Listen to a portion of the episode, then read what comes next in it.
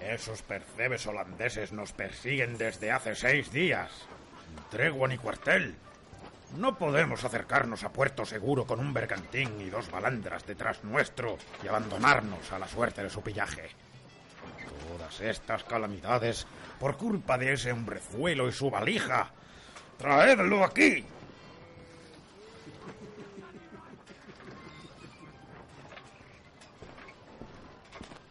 Capitán, debe tratarse de un error. Necesitamos...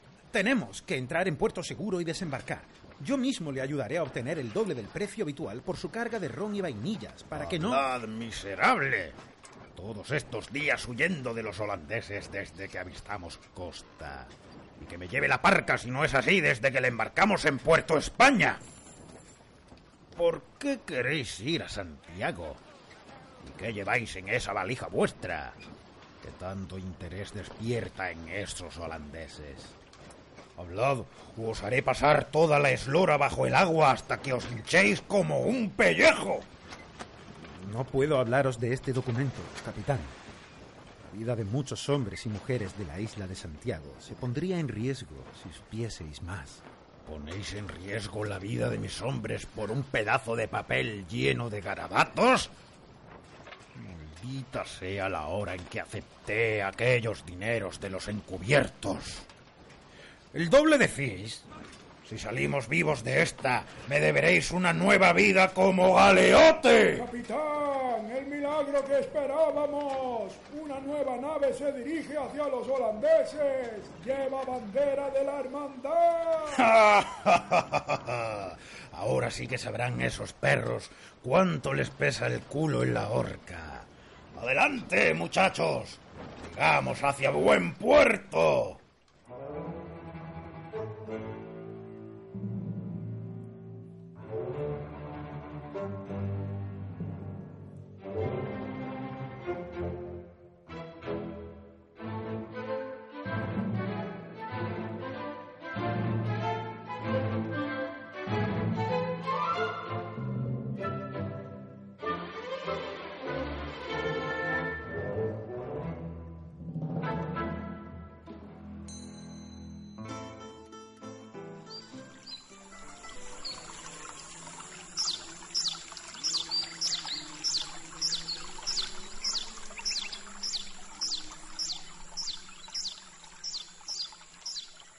Sigüenza y en Alcalá ya se da buena cuenta del error que los ingleses cometerán en nuestros mares y de cómo impondremos la verdadera ley de la mano de la verdadera fe.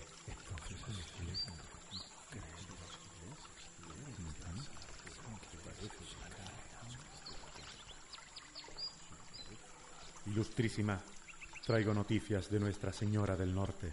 No habléis aquí, patán ignorante, o temeréis en persona a la soga y el cuchillo. Venid aparte, melón, y decidme, ¿qué noticias son esas? El barco en cuestión ha llegado a puerto seguro en Santiago. Parece que los holandeses no... Dominus custodiat nos. Eso supone un pequeño revés en nuestro plan. Debemos enviar un mensaje a esos entrometidos encubiertos, perros que desafían nuestra autoridad sobre el Caribe. Quizá necesitemos de Su Majestad eh, la autoridad sobre el control de los correos y correspondencias que entran y salen de la Nueva España. Idos, mensajero.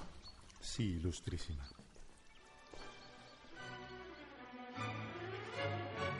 Vuestra guerra está a punto de comenzar y de nuevo nuestro pueblo se prepara para sufrir. Pero también nosotros os vigilamos de cerca. paca que veio.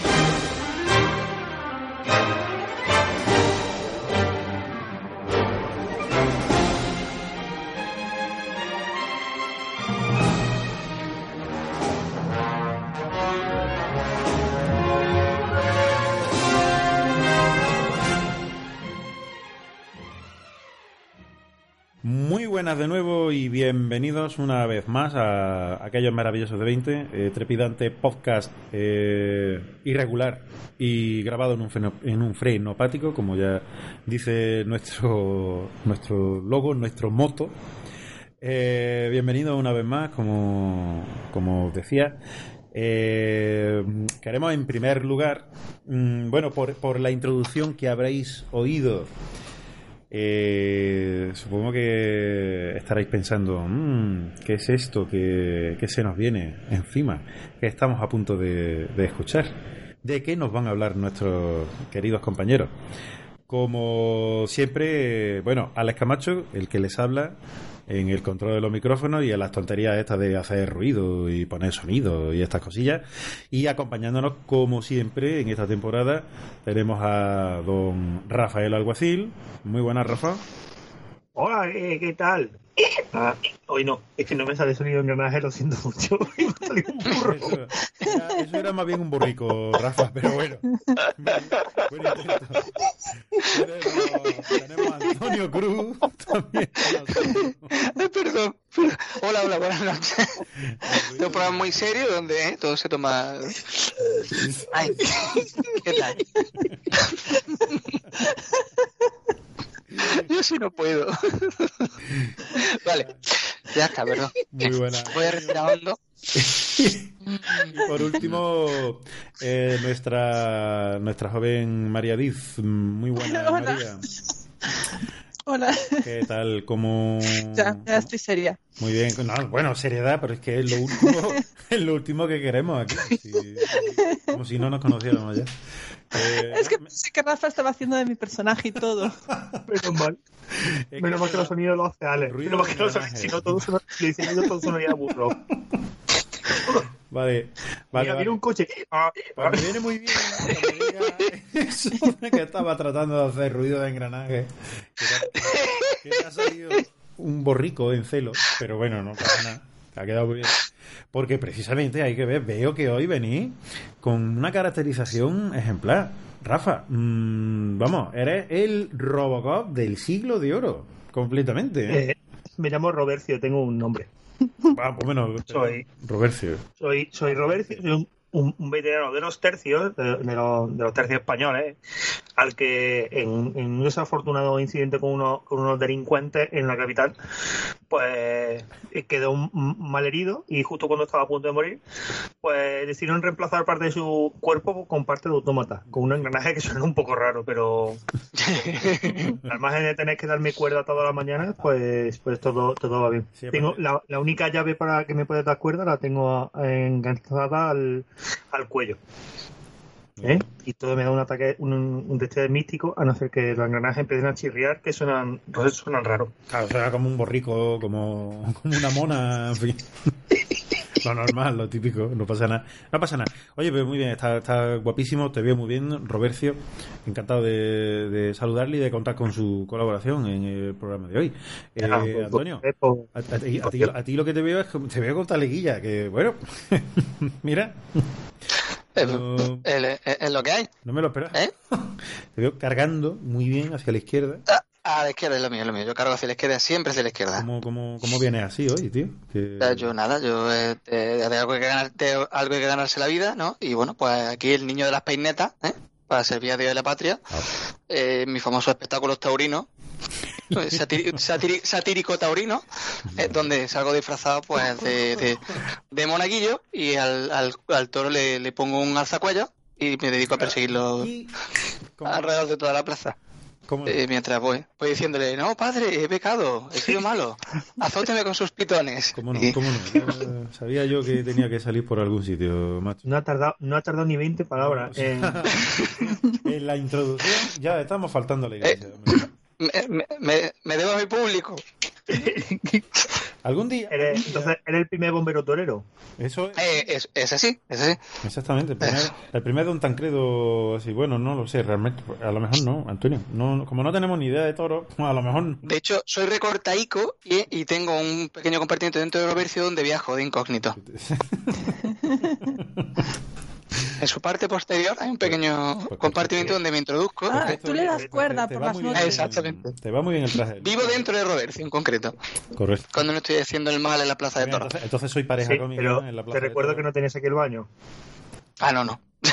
Bueno, y yo creo que pa- entonces para completar la pareja, ¿no? Eh, vienes- vendrás tú, María, porque te veo, hombre, te veo muy peluda. Te, te gustan mucho, Sí. te gustan mucho. Es verdad. Hay un leitmotiv ahí, ¿eh? No sé si hay, ahí algún problema con la depilación, de fondo, que nos quieras contar, María. Es que es muy dolorosa, entonces en los mundos de fantasía no tengo que hacerlo. Bueno, es verdad, claro. Que, el, que, qué mona, qué mona te veo, María, qué mona. ¿Verdad? Ay, Sí. claro. ¿Cuál es tu soy chiquitita. Que, ¿cómo, ¿Cómo has dado con estos dos, María? ¿Cómo has ido a dar con estos dos? Pues yo soy, bueno, me llamo Chita, Ah, bueno. que Pues sí, chita, claro. Chita, Chita. Y pues a mí me cazaron en África a base de plátanos de Canarias, porque allí no tenemos de esos y son los más ricos. Entonces me los pusieron delante, me perdí y me jaularon y acabé en Madrid al servicio de Ocimandias, pero no me gustaba. No, ahí todo el día ajo, no me gustaba nada. Entonces con Robercio y Antonio puedo ir por ahí, por el mundo, conociendo cosas. Pues sí, y, y hacéis, hacéis un trío magnífico. ¿eh? Todo hay que- Muy Lo discreto. que pasa es que Antonio insiste en torearme y yo no me dejo. Exacto, sobre todo discreto y... Somos, que sí, somos normalmente cuando hay que cuando hay que meterse en, en algo en algún sitio que sea muy discreto, necesitamos a alguien que sea muy discreto, pues mandamos al hombre robot, al torero y el mono. Se- Mira, somos como, orangutana. somos como una especie de versión no- no de... es ni siquiera un mono pequeño de 20 kilos, es un orangután de 60. Exactamente, Son más Pues soy Sí, sí. una patrulla perfecta para presentar, creo yo, el juego del que vamos a hablar en este programa, que no es otro Que, ah, perdón, aunque, aunque parezca eh, perdón, perdón, me he colado, aunque parezca mentira, no es un juego sobre el mago de Oz. Exactamente. No, no consiste, no vayas caminando a través de baldosas amarillas del castillo de, del Gran Mago. No, no. Es exactamente. bueno, pues ya eh, lo, lo que hemos comentado, eh, el Máscara del Imperio, un juego que está mm, recién salido. Mm, lleva muy poquito. Bueno, en verdad, con hem- hemos tenido que postergar el programa un par de veces por problemas de salud y tal. Mm, Pero bueno, eh, salió recientemente, ¿verdad, Rafa? Vamos. Pues sí, vamos, el, el juego de, de Máscara del Imperio que, que nos traslada al Madrid de, de, de la hostia, del siglo de oro, eh, del, del barroco, de- del rococó y de todas cosas que lleva muchas cosas. Eh, mm, nos traslada... eh, eh, ¿Qué? Que una época pre- mm, preciosa, digo. Que Una época preciosa, el momento Bueno. de ahí de- del Imperio Español. donde Pero preciosa la distancia, ¿sabes? Porque vivía en aquella época tampoco que fuera un camino hacia rosa. En general, en general, vivir en cualquier época anterior a Internet es una mierda. Más, más que, más que preciosa, emocionante. Eso sí. Sí, Sí, sí, sí. Pero prefiero épocas con baños, la verdad. claro. Sí, con, baños- Y fosa, sí. y- Y, y servicio de alcantarillado y cosas así. sí. Bueno, el eh, Máscara del Imperio nos traslada a, no al Madrid histórico, ¿vale? Porque de hecho se, se me un ligeramente en el Madrid histórico y de eso Robercio y Chita dan fe. Eh, sino al Madrid de, sino al, ah, bueno al Madrid al Imperio español mm, a, a un, algo mucho más pulp más lo, lo pulp se lleva vale y, y, y- y viene reflejado por ejemplo en esto nos lleva más, más bien a la historia de, de- de la novela de Kiosco y Cuaderno de Aventura de hecho mm, comparte un formato de apaisado muy típico de, de las novelas antiguas de, los cómics antiguos del Capitán Trueno o del, o del Fantasma Así es. Mm. y se lanzó el pasado 29 de enero. ¿vale? Estamos hace pues menos de un mes. Mm, Pues, pues eso es muy poquito tiempo, ya que.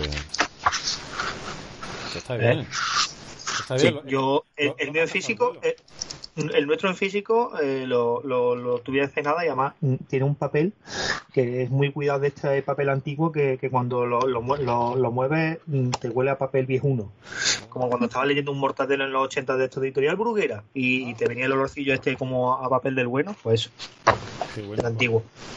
Yo es que, claro, eh, solamente he visto la edición en digital, pero tengo muchas ganas de tocar ahí ese, ah, esa sensación del papelillo nuevo. Me gusta, me gusta. Pues este, Es lo que dice Rafa, está muy bien conseguido. ¿eh? Te transmite mucho la, el, los, tele, los estos antiguos de, bueno, no sé, de Capitán Trueno, de, de hazañas bélicas y tal. Está, está muy, muy, muy. Está, eh, eh, además, el, el, pulp, nunca me ha dicho que la, el, el, papel también de estos amarillentos, tipo pa, eh, pulpa de papel.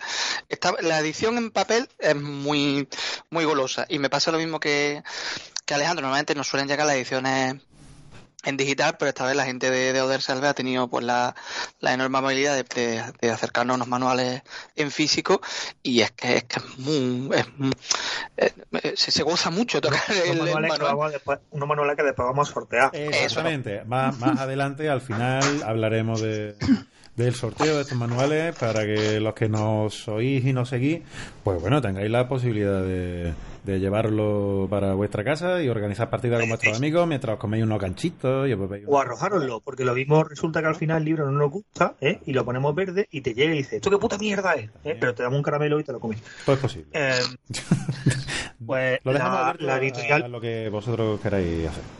Claro. La, la, editorial que sacó que saca, ha sacado Máscara del Imperio, eh, el juego no viene traducido, o sea, el juego es de, de, de autoría española, de, de, parte de Gabriel, Gar, Gabriel García Soto Velasco y José Masaga. Oye, pues, eh, y, Rafa, ¿por qué me suenan a mí esos nombres?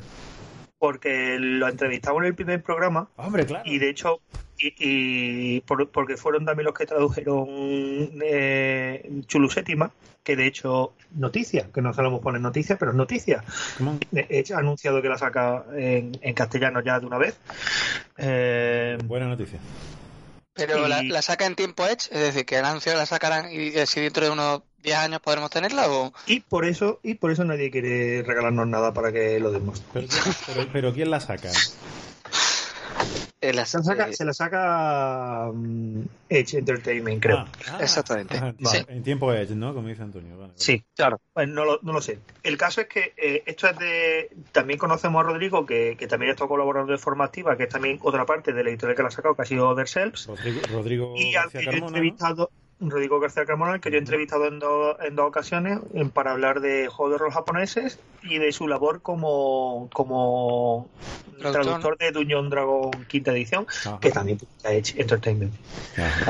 Eh, ¿Qué más? Bueno, ¿qué más, ¿qué más se publicó eso, se publicó el 29 de enero. El formato es eso, apaisado, el interior en blanco y negro, con las letras. Muy buenas. Letras de las que, de, letras de las que alguien que pertenecía antiguamente al podcast se, se, quejaría mucho porque son pequeñitas. Es cierto, ¿eh? Como señor mayor que soy, yo respaldo esa opinión. Son letras chiquiticas. Bueno, pero vas a tener el PDF y hace así con los deditos, lo separa un poco y se amplía la letra de forma mágica. Eh, Brujo. El caso, y el caso es que eh, este juego, este juego cumple, este juego cumple un cumple rompe con uno de nuestros estereotipos a la hora de reseñar, que es que es la primera vez que no reseñamos un juego de crowdfunding. Oh, ¿Es, la primera vez, es la primera vez que, que Other Cells publica un juego que publica un juego sin usar, usando el método por así decirlo tradicional, sin usar un, una financiación por crowdfunding y es la primera vez que nosotros autofinanciado y es la primera vez que nosotros reseñamos un juego que, que, ha sido autofinanciado. Que yo recuerde, lo mismo ahora me viene alguien y me dice, no, pero hablaste de este juego y, y me Ha sido un mago.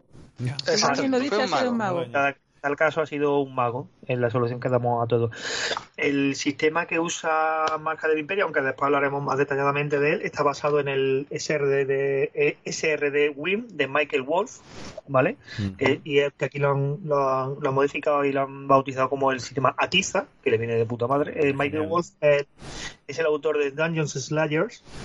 Slayers o Dungeons Slayer o Dungeon Slayers, ¿vale? vale que, bien, bien, bien, dicho. Que no hay que confundir con otro autor, Michael Wolf, que normalmente suele, que, eh, suele ser el que viene en las primeras 26 entradas de Google, ¿vale? Que ha escrito un libro sobre Trump y todo el mundo está ahí. vale, entonces busca Michael Wolf eh, lo que sea y da igual que ponga SRD, Weird, Roll, Dungeon Slayer o no, te viene todo el señor que ha escrito un libro sobre Trump. Y las ilustraciones, las ilustraciones son del Luis Míguez, que además ha colaborado muy, ha colaborado muy activamente porque parte de las ilustraciones de dentro del libro son trozos como de, de, de, de novela de, uh -huh. de cómic de aventura, de, uh -huh. del, del, corte del que intentamos, del corte que el juego intenta mmm, basarse y están muy chulas. Está muy chula, muy- o sea, muy chula, te, te meten mucho dentro de, de la ambientación.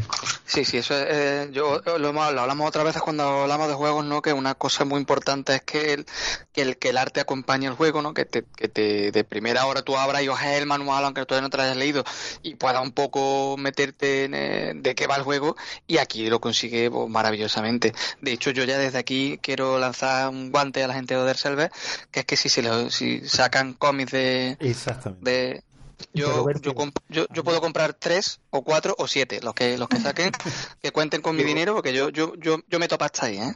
Hola Luis Miguel, soy. Rafa. Luis Miguel, soy Rafa y, y me suelo gastar dinero en mucha idioteces. Mm, haz un cómic de Robercio y yo me gasto el dinero. Del trío Calavera. Genial. Oye, con Antonio Ichita, yo lo Oye, veo. pues mira, Sí, yo lo veo bien, ¿eh? Pues sí. Niño de la Painter, yo lo veo. Yo lo veo. O sea, lo Aquí, hagamos eh, nosotros no tiene nada que ver con que sea una idea nuestra. ¿eh? Yo lo veo Nos igualmente. ponemos máscaras si hace falta.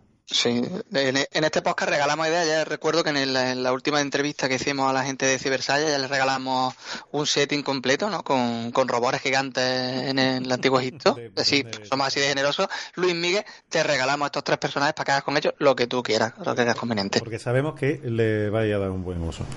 Exactamente. No. O sea, es imposible Pero sí que que es no ver- triunfe. Sí que es verdad que las ilustraciones te meten muy muy bien en el mundo que nos quieren transmitir. Están muy bien pensadas y tienen que ver incluso con la historia final.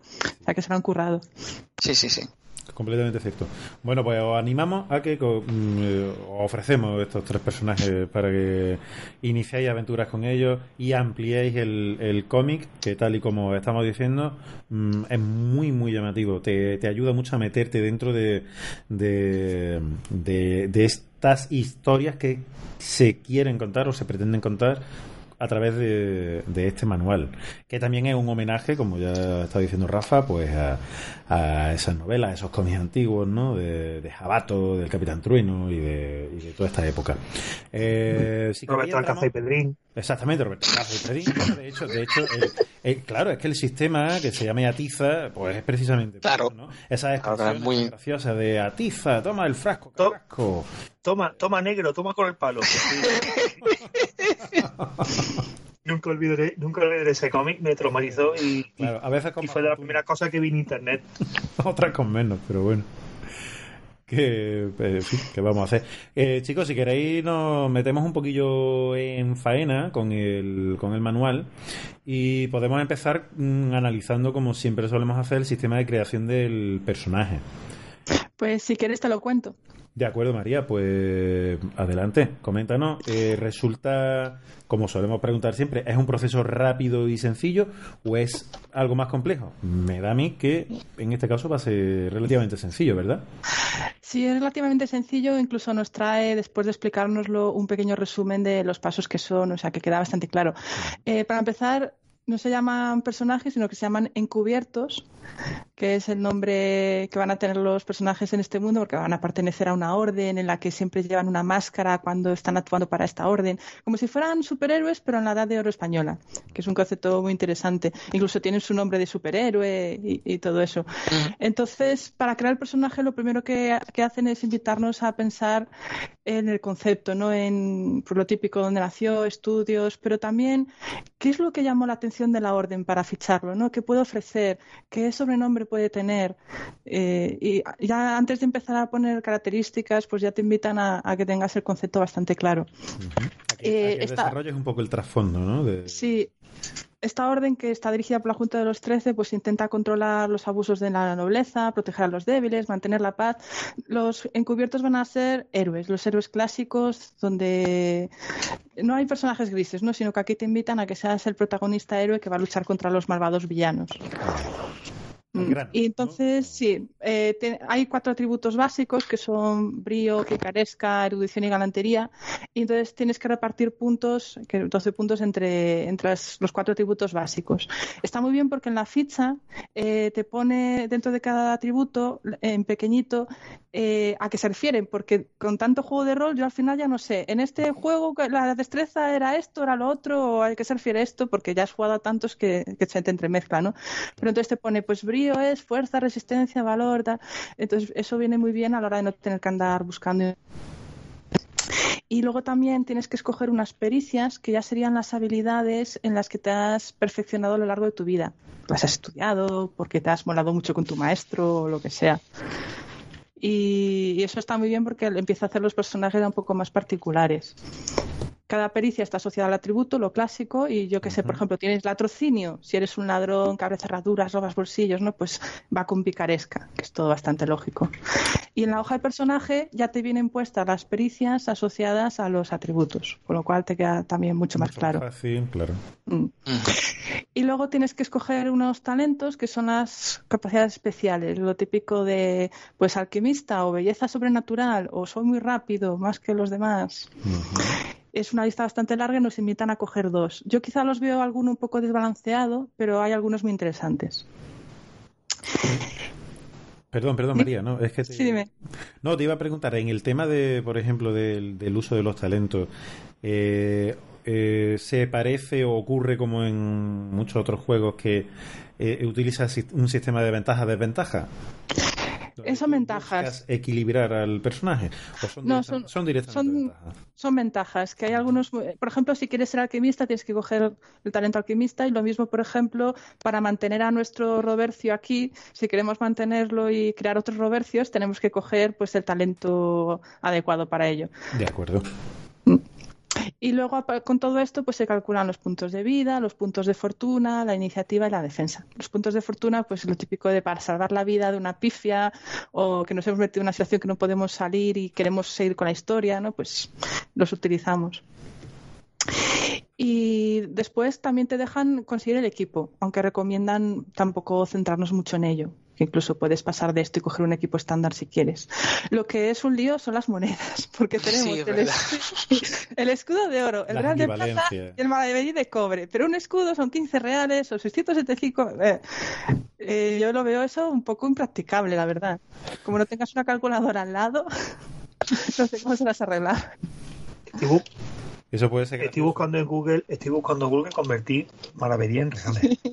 Sí, pues te- Convertí euros a maravedíes. El manual nos tiene, nos trae una lista muy exhaustiva de equipo. Trae hasta el precio de la sopa, de las ropas, de los alojamientos, de, de todo, de cualquier cosa que se nos ocurra. La verdad es que aparece Genial. Sí, que te puede ayudar bastante a la hora de crear aventuras a meter esos detalles que tanto meten a los personajes en el ambiente, ¿no? De meter las comidas típicas, lo- el equipo típico con sus precios. Son detallitos que están muy bien.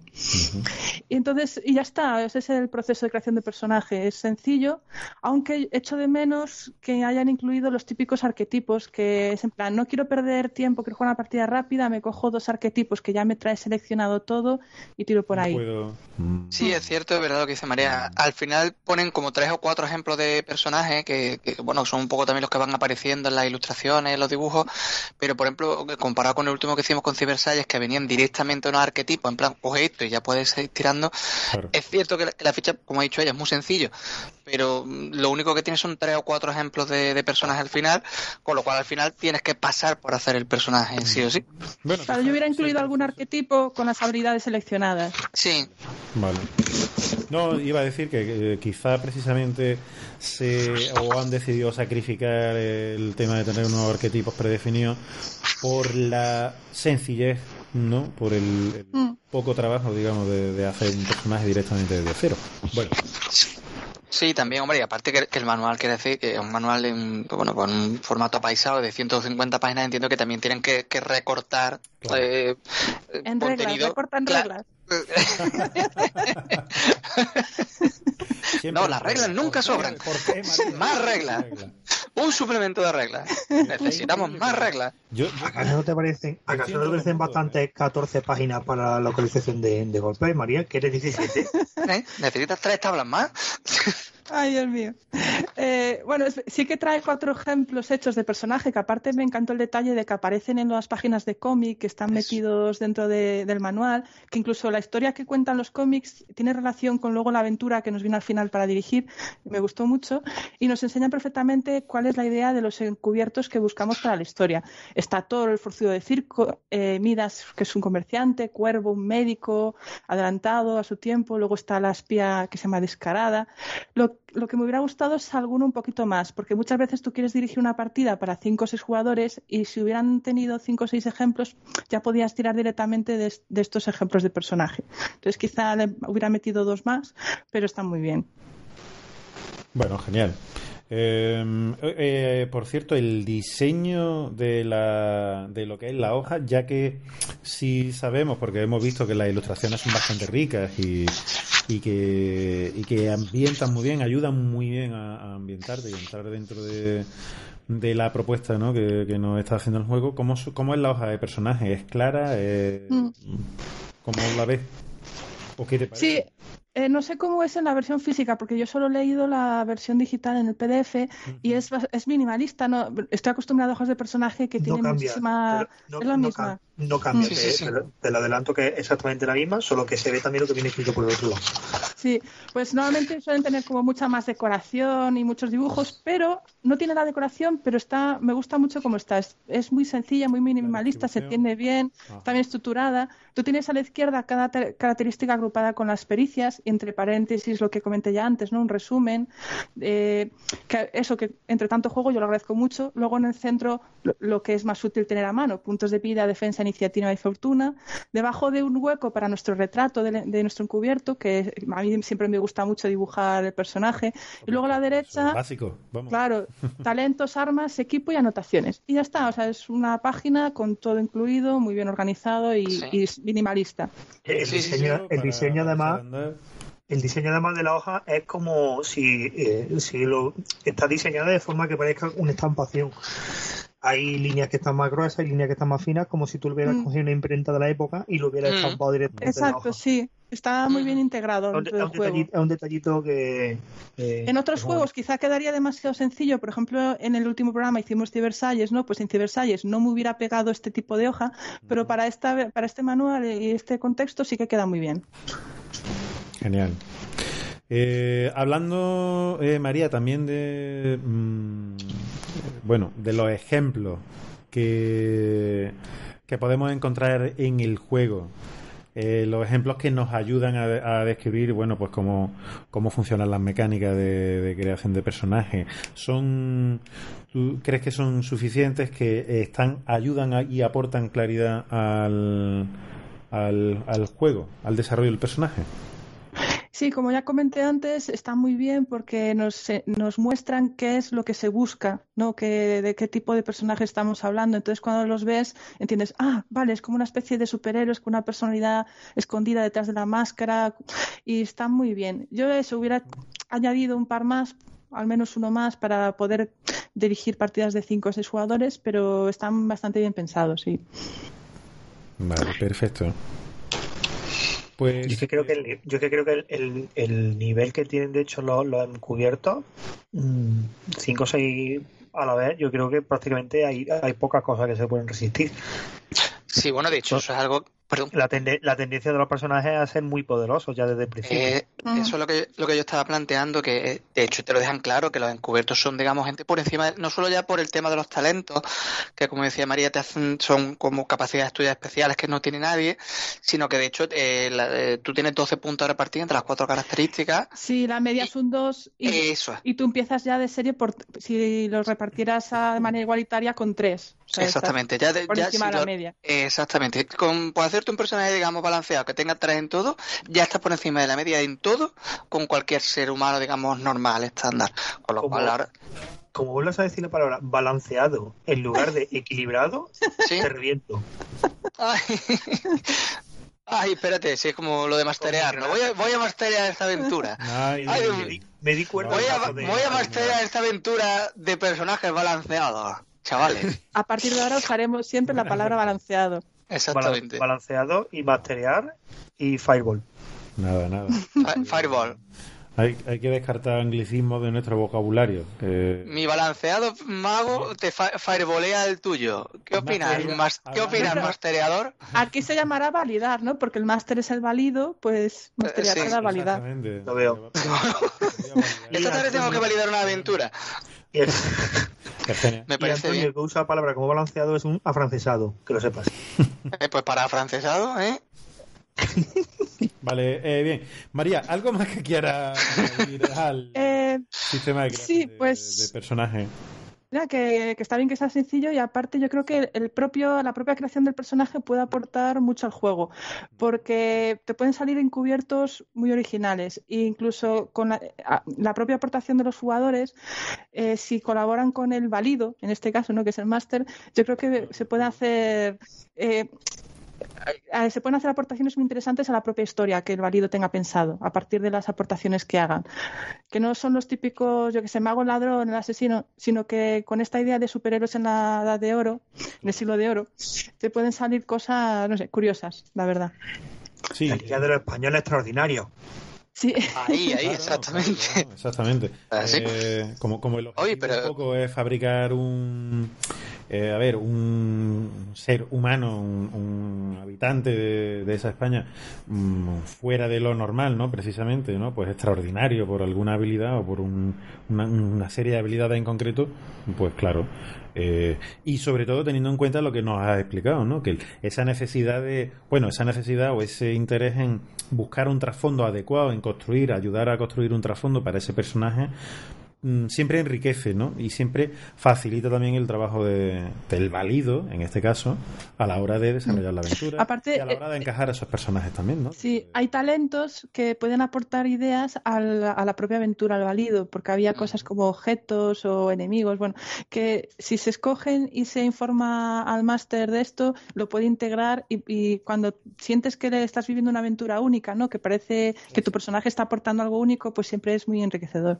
Sí. Correcto. Pues completamente de acuerdo, María, con, esta sensación que, que nos estás transmitiendo con el tema de la creación de, de personajes. Mm, yo creo que eh, sería un buen momento, quizá para hablar del, del sistema de reglas precisamente, para integrarnos ya y meternos en faena y en harina eh, dentro de, bueno, del sistema de reglas que yo auguro que no es muy complejo. Ya nos ha dicho, nos ha comentado antes eh, Rafa algo sobre, sobre el, el sistema de reglas, eh, que es, está basado en el SRD de, de Win, que aquí se llama Tiza. Pero Antonio, mm, creo que creo que no iba a comentar tú el sistema de reglas, ¿no? O sí, correcto. Sí, sí, vamos. El sistema, como has dicho tú, es, Si quieres, vamos, por empezar como el principio, ¿cómo, cómo jugamos a, a Magia del Imperio? bueno, pues jugamos, necesitamos unos amigos, un sitio donde reunirnos, unos ganchitos, Sabía, eh. unos Coca-Colas. Perdón, ¿Ganchitos? ¿De verdad? Unos ganchitos que, te- que- que ganchitos son no, se dice unos ganchitos que son muy importantes para tener una dieta balanceada. Ajá, Porque si no tienes una dieta balanceada no puedes masterear bien. Muy bien. Sigue por ahí. Validar. Vas por Pero, pero no puedes validar correctamente. Eres un inválido, Antonio. Eh, Ay, sí, un inválido mental. Mi, mi, mi madre no deja repetírmelo todos los días. Es inválido mental. Madre. Lisa necesita un aparato. Bueno, perdón, que Y así llegamos a otro programa de 5 horas. Vale. Es que como, como tú bien adelantas, Alejandro, el, el sistema es muy sencillo, ¿vale? El sistema, lo primero que me gustaría, que yo creo que, que la idea seguramente, si el programa no queda muy largo, es meter una entrevista con esta gente o hacerla como lo hicimos con los de, los de Cybersalles, en la- los autores, en, en un D4 más adelante, es preguntarle Yo si a creo que Tiza... eso dependerá- yo creo que eso dependerá mucho de, también de cómo mm, terminemos con el juego. Porque si al final decimos, el juego es una puta mierda, por lo mismo no quiere la criatura que lo entrevistemos. ¿Cuál es vuestra valoración? ¡Es una mierda! Porque- ¿eh? Y los autores, ¿eh? Me estoy, Colgados. cagando, me estoy cagando en el libro que me han regalado. En fin, que no, que yo la idea era preguntarle, por ejemplo, si Atiza son algún tipo de sigla o realmente se llama Atiza por, por lo que ha dicho Rafa, porque es que le pega mucho al juego. Es un, es un nombre muy, muy. queda muy en línea con el, con el tema, pues eso del folletín, ¿no? Y de, la, de, la- de las historias que se están contando. Yo, una duda que me he quedado. Eh, ¿Son unas siglas? Lo estuve buscando por todo el manual. Estaba obsesionado eh, con encontrar las siglas esas. Y Yo, yo me pasó lo mismo, estuve dándole vueltas y bueno, pues me quedo con la duda, supo- supongo que sí, eh, si, como dice Rafa, no, Claro. no insultamos demasiado a los autores y, y nos quieren dar una entrevista, pues No habrá creo. que preguntarles si, si son, son siglas o no, o simplemente un juego de palabras que la verdad que le va muy bien al... Porque, por ejemplo, el sistema de Wyrm, en el que está basado, sí que es Warrior, Rogue and Mage, ¿vale? Porque La, Y no sé muy bien de dónde sale, pero bueno, ¿And, and make? sí. Ah, pues sí, claro. eh, William Warrior Rogue y. pues Y la Y pues, no- la han metido ahí porque, Eh, porque, ellos, porque ellos lo valen. Pero bueno, Sí, que parecen una sigla, por así decirlo.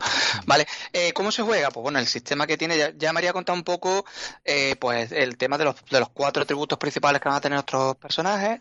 Eh, el, eh, es- es todo muy sencillo en el sentido de que hay eh, cuatro atributos, cada uno tiene seis pericias, digamos, o sea, cosas en las que tú, bueno, pues tienes experiencia, ¿vale?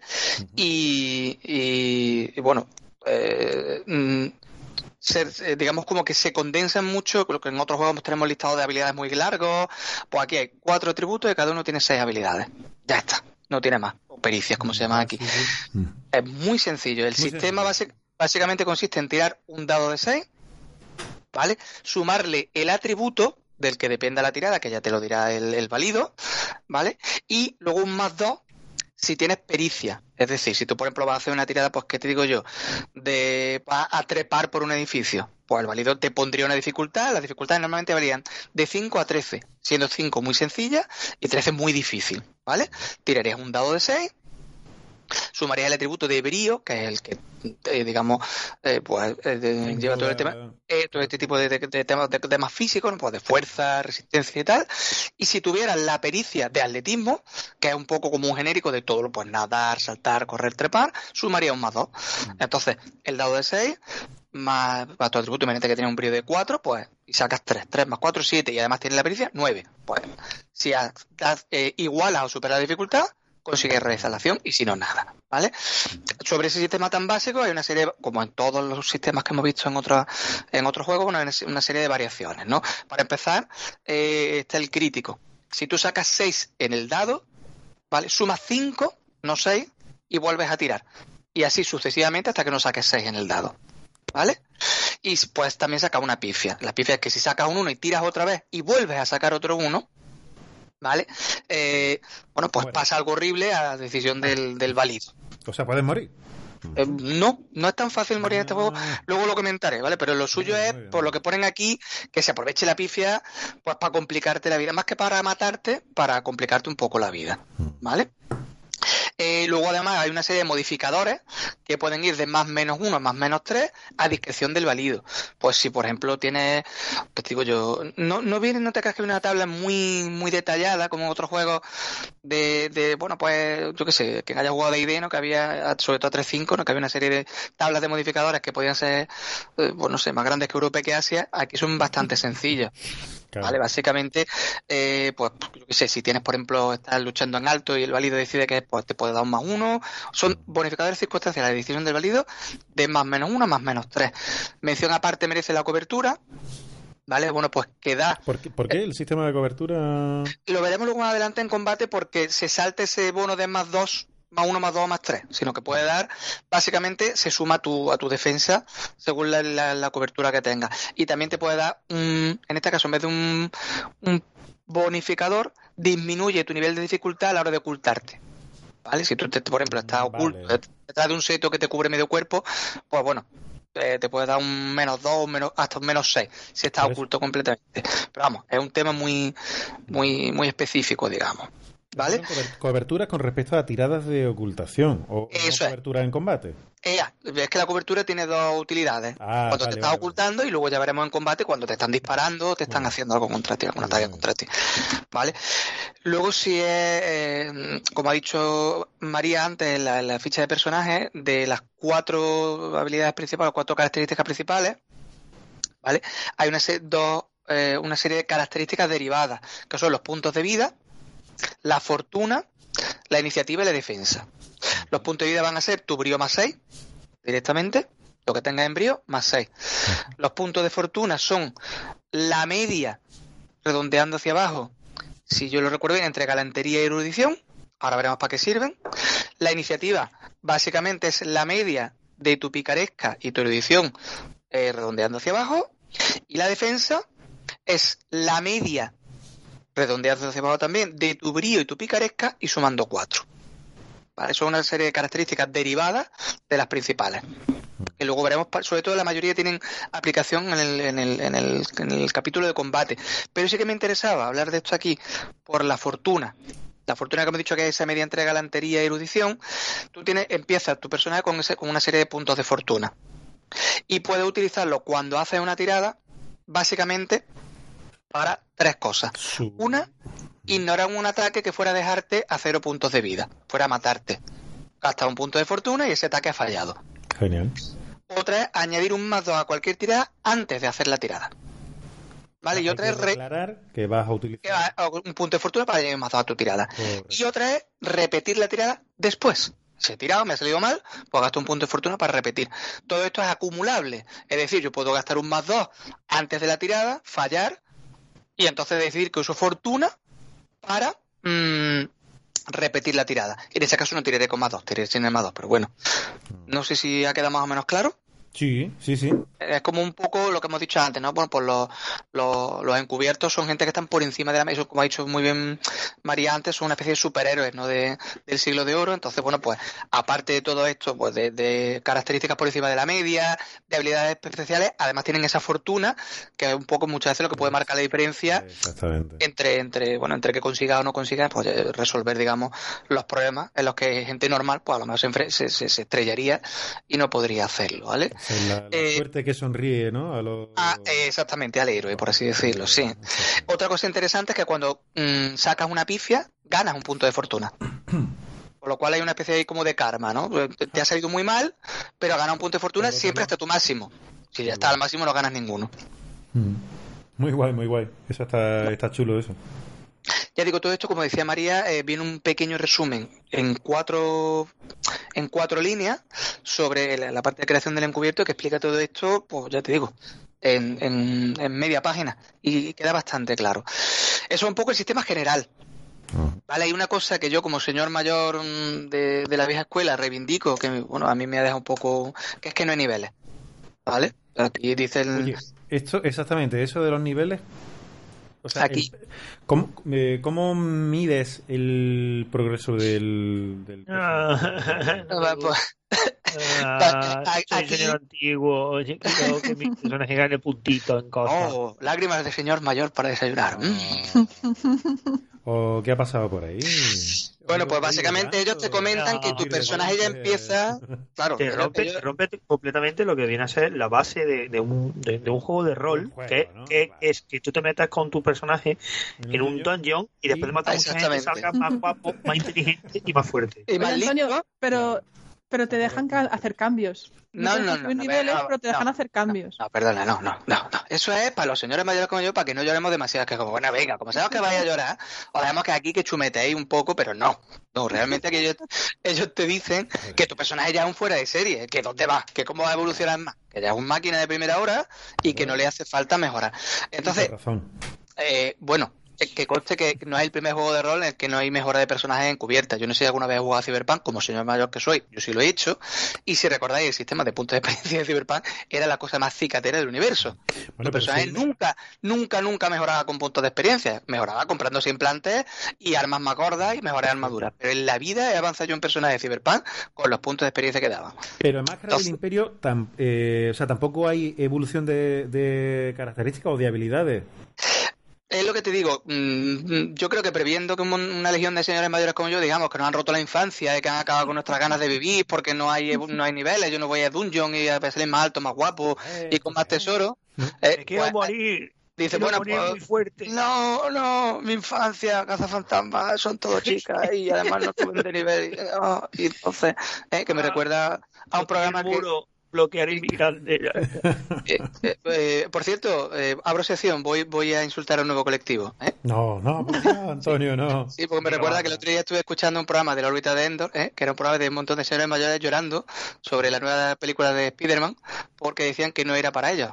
Claro, chavales, Claro, tenéis claro, cuarenta y tantos tacos, claro. ¿eh? y la película está para niños de 16,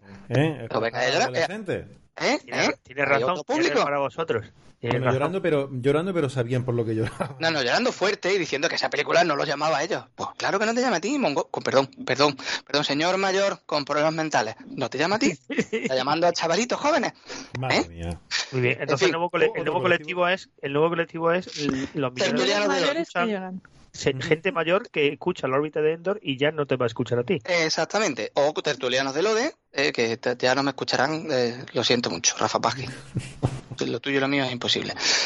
Entonces, eh, a lo que iba, yo como, como aquí lo que te plantean es que ya que no vas a evolucionar los personajes, sí que te pueden permitir pues por ejemplo, cambiar algún atributo, reducir un atributo por aumentar otro, cambiar una pericia por otra, cambiar algún talento por otro a lo largo de según progrese la historia, pero ni siquiera en base a una serie de puntos de experiencia, sino simplemente que tú hablas con el máster, pues en función de lo que ha pasado aquí, yo creo que mi personaje le pegaría ahora, por ejemplo, pues tener esta pericia que antes no tenía y la voy a cambiar por esta otra. No vas a tener más pericia, no vas a tener más talento, pero puede un poco chumetear con la, con la hoja de personaje. Pero no, deja de no es un avance de personaje, es un, es un bueno, es un cambio en la ficha, por así decirlo. ¿Vale? Es bueno, pues, pues ahí está. Yo como señor mayor, reivindico mi derecho. Ah, me reivindico mi derecho a llorar. Exactamente, nos ha quedado claro. que lo de- Nos mola mucho, ¿eh? Es que eso de no, no, no, no tener un saco de PX y de. ¡Ay! Ah, sí, Yo, mirarme. yo me mira, siento- yo- yo en Llevo tres semanas arrastrándome por el fango en este horrible túnel eh, y ahora he salido y mirad, me han crecido músculos. Eh, misteriosamente, exactamente. Yo en principio le iba a perdonar, le iba a perdonar que no tuviera una sección de tesoro en la hoja, pero de que solo, te- solo tiene una cara y por detrás puedes ponérsela tú. Eso es verdad. Y si- ¿ves? Entonces, yo eso medio se lo perdonaba, pero ya lo, lo de los, lo de los PX, eh... Uy, de verdad. Pero es que eres un superhéroe que tienes que lu- luchar para salvar a la humanidad, no para Yo lo sé, sé por de porque- experiencia. Es por quejarme, si, si llevo dándoles por culo con esto desde que vi el primer manuscrito del libro. Lo peor es que ellos son del, eh, ellos normalmente lo que juegan todo tiene PX, ¿vale? Que, que es lo Sí, sí, son, son, son más- son casi más old schooler que nosotros, pero bueno, en fin. Bueno, Por cierto, están Ah, hasta ah, las ah, narces por eso. Están cansados de tanto Exactamente, y han han, querido han quitarlo. metido un pie pues en un terreno de pues para cuando no quieran ¿no? una cosa sencilla venga el máscara del imperio que es rápido que es divertido y que es ameno y que tal y, y que es todo lo contrario a esta puta mierda perdón quiero decir a, a estos otros juegos eh, perdón Antonio te he interrumpido continúa pero está, está insultando mis lágrimas de señor mayor. no no ¿Eh? ¿Eh? no, ¿Me está faltando el respeto? no para nada ¿Eh? Está muy mal sentirse al otro lado. Ahora, ahora sé cómo se siente la gente a la que insulto. Pero, eh, Dale, dale. chavales, chavales del clero español, acabo de entender lo que llevo haciendo con vosotros varios programas. ¿eh? Y me parece bien. Bueno, sigo. Eh, Lo de- Eh, chavales del clero español Mm, ¿No ha quedado bien? ¿Lo cortamos luego en pospo? Vamos a dejarlo ahí. No, no, lo dejamos entero, ¿no? ¿Qué más da? Eh, va, Ah, qué que nos liamos. Sí, perdón. Exactamente. Bueno, sigo entonces con el, con el sistema. Ya he dicho que las tiradas básicas pues van a ser lo que hemos comentado por resumir un poco y volver un poco al hilo, ¿no? Pues un D6 más tu atributo, más dos si tienes la pericia, más una serie de, bueno, de modificadores circunstanciales que te va a decir el válido, entre más uno y me- más menos uno más menos tres. Eso es las tiradas sencillas. Luego están las tiradas enfrentadas, que es la que hace un personaje contra otro. Por ejemplo, yo quiero ocultarme y hay un guardia que va a usar su perspicacia para, para pisparse de si estoy o no. Pues ahí lo mismo, se tira y el nivel de dificultad lo va a marcar la tirada del que tiene la actitud pasiva, es decir, en este caso del guardia, del que está ahí con- observando. El, si el guardia tira y saca un 7, ¿vale? Pues saca un 3 en el dado, más un 4 en percepción y no tiene la pericia de, de bueno, pues de perspicacia, que es la que le daría un más 2. Pues 3, 4, 7. Pues yo tiro y tengo que sacar 7 o más. O más. Así, así de sencillo. No tiene más complejidad. Esto, evidentemente, ahora cuando vayamos al combate, pues todas las tiradas de combate, la mayoría van a ser de este tipo enfrentadas. ¿Vale? También dice aquí, en un pequeño cuadro, que si no queremos complicarnos la vida con los PNJ un poco más más de pasada, pues con que le subimos 3 al atributo que tiene y 2 si tiene la, la tirada, no hagamos tirada por ellos, que directamente pongamos un nivel de dificultad. ¿Vale? Que dejemos a lo mejor las tiradas enfrentadas, pues para personajes mayores ahí, eh, sí que, bueno, ya lo hablaremos más adelante, pero sí que hay una clara yo creo que influencia de Séptimo Mar, en la que se ido un poco ¿no? a, lo- a los PNJ con lo que nos encuentran, a los masillas y a los personajes importantes, ¿vale? Eso lo, lo podemos ver más adelante. Eh, vámonos si queréis al combate, ¿vale? El combate, eh, pues usando este sistema tan simple, realmente es sencillo de hacer. Lo primero que se tira es la iniciativa, ¿vale? Que ya hemos visto antes que era un valor derivado de, de las características principales. En concreto, creo que he dicho antes que era la media del brío y la, pe- y la picaresca. Eh, sí, bueno, brío, o, o sea, perdón, eh, media o suma. Eh, no, media. Media tirando hacia abajo, ¿vale? Exactamente, media. De brío más... eh, pero no, de Picaresca más erudición. Eso es, gracias María. Eh, Nada. ¿Vale? Bueno, pues se tira la, la iniciativa. Esta iniciativa se va a mantener durante todo el combate. ¿Vale? Es decir, no se tira cada turno, tú tiras al principio, te ordenas y actúas en el, iniciativa, eh, consideras tu iniciativa hasta el final del combate. Aquí hay una regla opcional que dice que a aquellas eh, personas que tengan el talento de perspicacia, el válido le puede permitir sumar dos a la tirada de iniciativa, pero es opcional. Algo, digamos, eh, que esté en el core de las reglas, por así decirlo, ¿vale? Sí, ¿Qué acciones se pueden hacer? Depende de la interpretación de. Exactamente. del Bueno, por. Ujú. entonces, se tira un dado de 6 más lo que tengas en esa media eh, y te ordena, si el válido te lo permite, sumando de dos si tienes perspicacia, y te ordena por ese orden. Y se va a mantener así hasta que acabe. El válido tira una única vez por todos los, los PNJ, digamos, por todos los, secundarios que le llaman en el juego. ¿Vale? Eh, ¿Qué acciones se pueden hacer en un combate? Pues aquí también es un, sistema muy sencillo. Te dice que básicamente eh, es un- los turnos son breves, tampoco te ponen un- una. No es como estos juegos más simulacionistas en los que pues, el turno son 6 segundos, 10 segundos, un minuto, nada. Vale, entonces aquí te dice que puedes hacer una acción. ¿Y qué es una acción? Pues te dan muchas opciones, pues, que uses un poco el sentido común. Pues puedes moverte, puedes correr una distancia corta, desenvainar un arma, hacer un ataque, realizar una esquiva. Hasta ahí. Corta. Exactamente, no te da un- no, lista exhaustiva de acciones, sino que dice, bueno, pues aquí tienes tres o cuatro ejemplos y esto es un poco lo que hay. Ataque.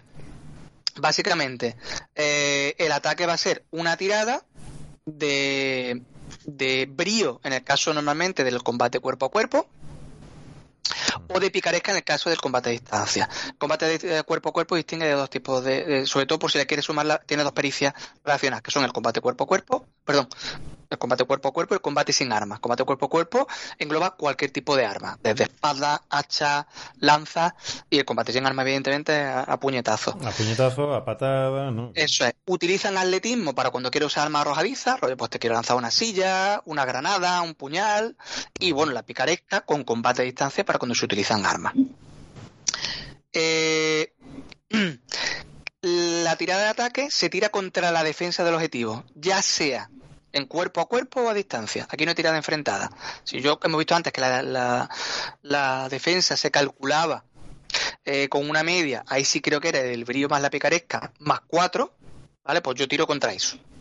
Que estoy en cuerpo a cuerpo, usaré brío y la pericia adecuada, que estoy a distancia, usaré picaresca y la pericia adecuada. Aquí es donde yo decía antes que la cobertura da bono a la defensa, un más 2, un más 4, un más 6, Exactamente. dependiendo del tipo de cobertura que tenga. Tampoco es una cosa para volverse loco de, de complicado. Sí, es bastante sencillo también, claro. Exactamente. Luego te ofrece otras acciones concretas como son la parada y la esquiva. Tú puedes eh, parar o esquivar renunciando a tu siguiente acción. Si- Es decir, si alguien me ataca y consigue darme porque supera mi defensa, yo puedo hacer una parada siempre y cuando lleve un escudo o una esquiva en el caso de que no tenga nada con lo que bloquear el arma. ¿Vale? Eh, la diferencia entre parada y esquiva es que comparada con que igualemos el ataque del defensor, del atacante, perdón, en la tirada de parada, vamos a poder mm, bloquear ese ataque y la esquiva tenemos que superarlo. ¿Vale? Mm, De acuerdo, ¿qué, impli- qué implica? O sea, eh, la defensa del ataque, por ejemplo, con un escudo, con alarma, o Sí. con... Sí. Eh, Vamos. Con, con respecto a la esquiva, ¿qué implica? ¿O Vale. ¿Qué implicaría a nivel Sí, físico? lo, nivel lo- primero que se, se usan diferentes características.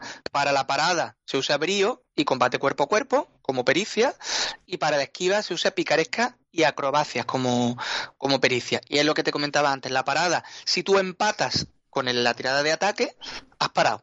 Pero en la esquiva necesitas superar. Eh, por lo que yo entiendo aquí lo que plantea es que es más difícil esquivar el ataque de una persona que bloquearlo con un escudo. que bloquearlo, claro. Exactamente. ¿Vale? Como yo- eh, una vez se resuelve el ataque, si te han herido, ¿vale?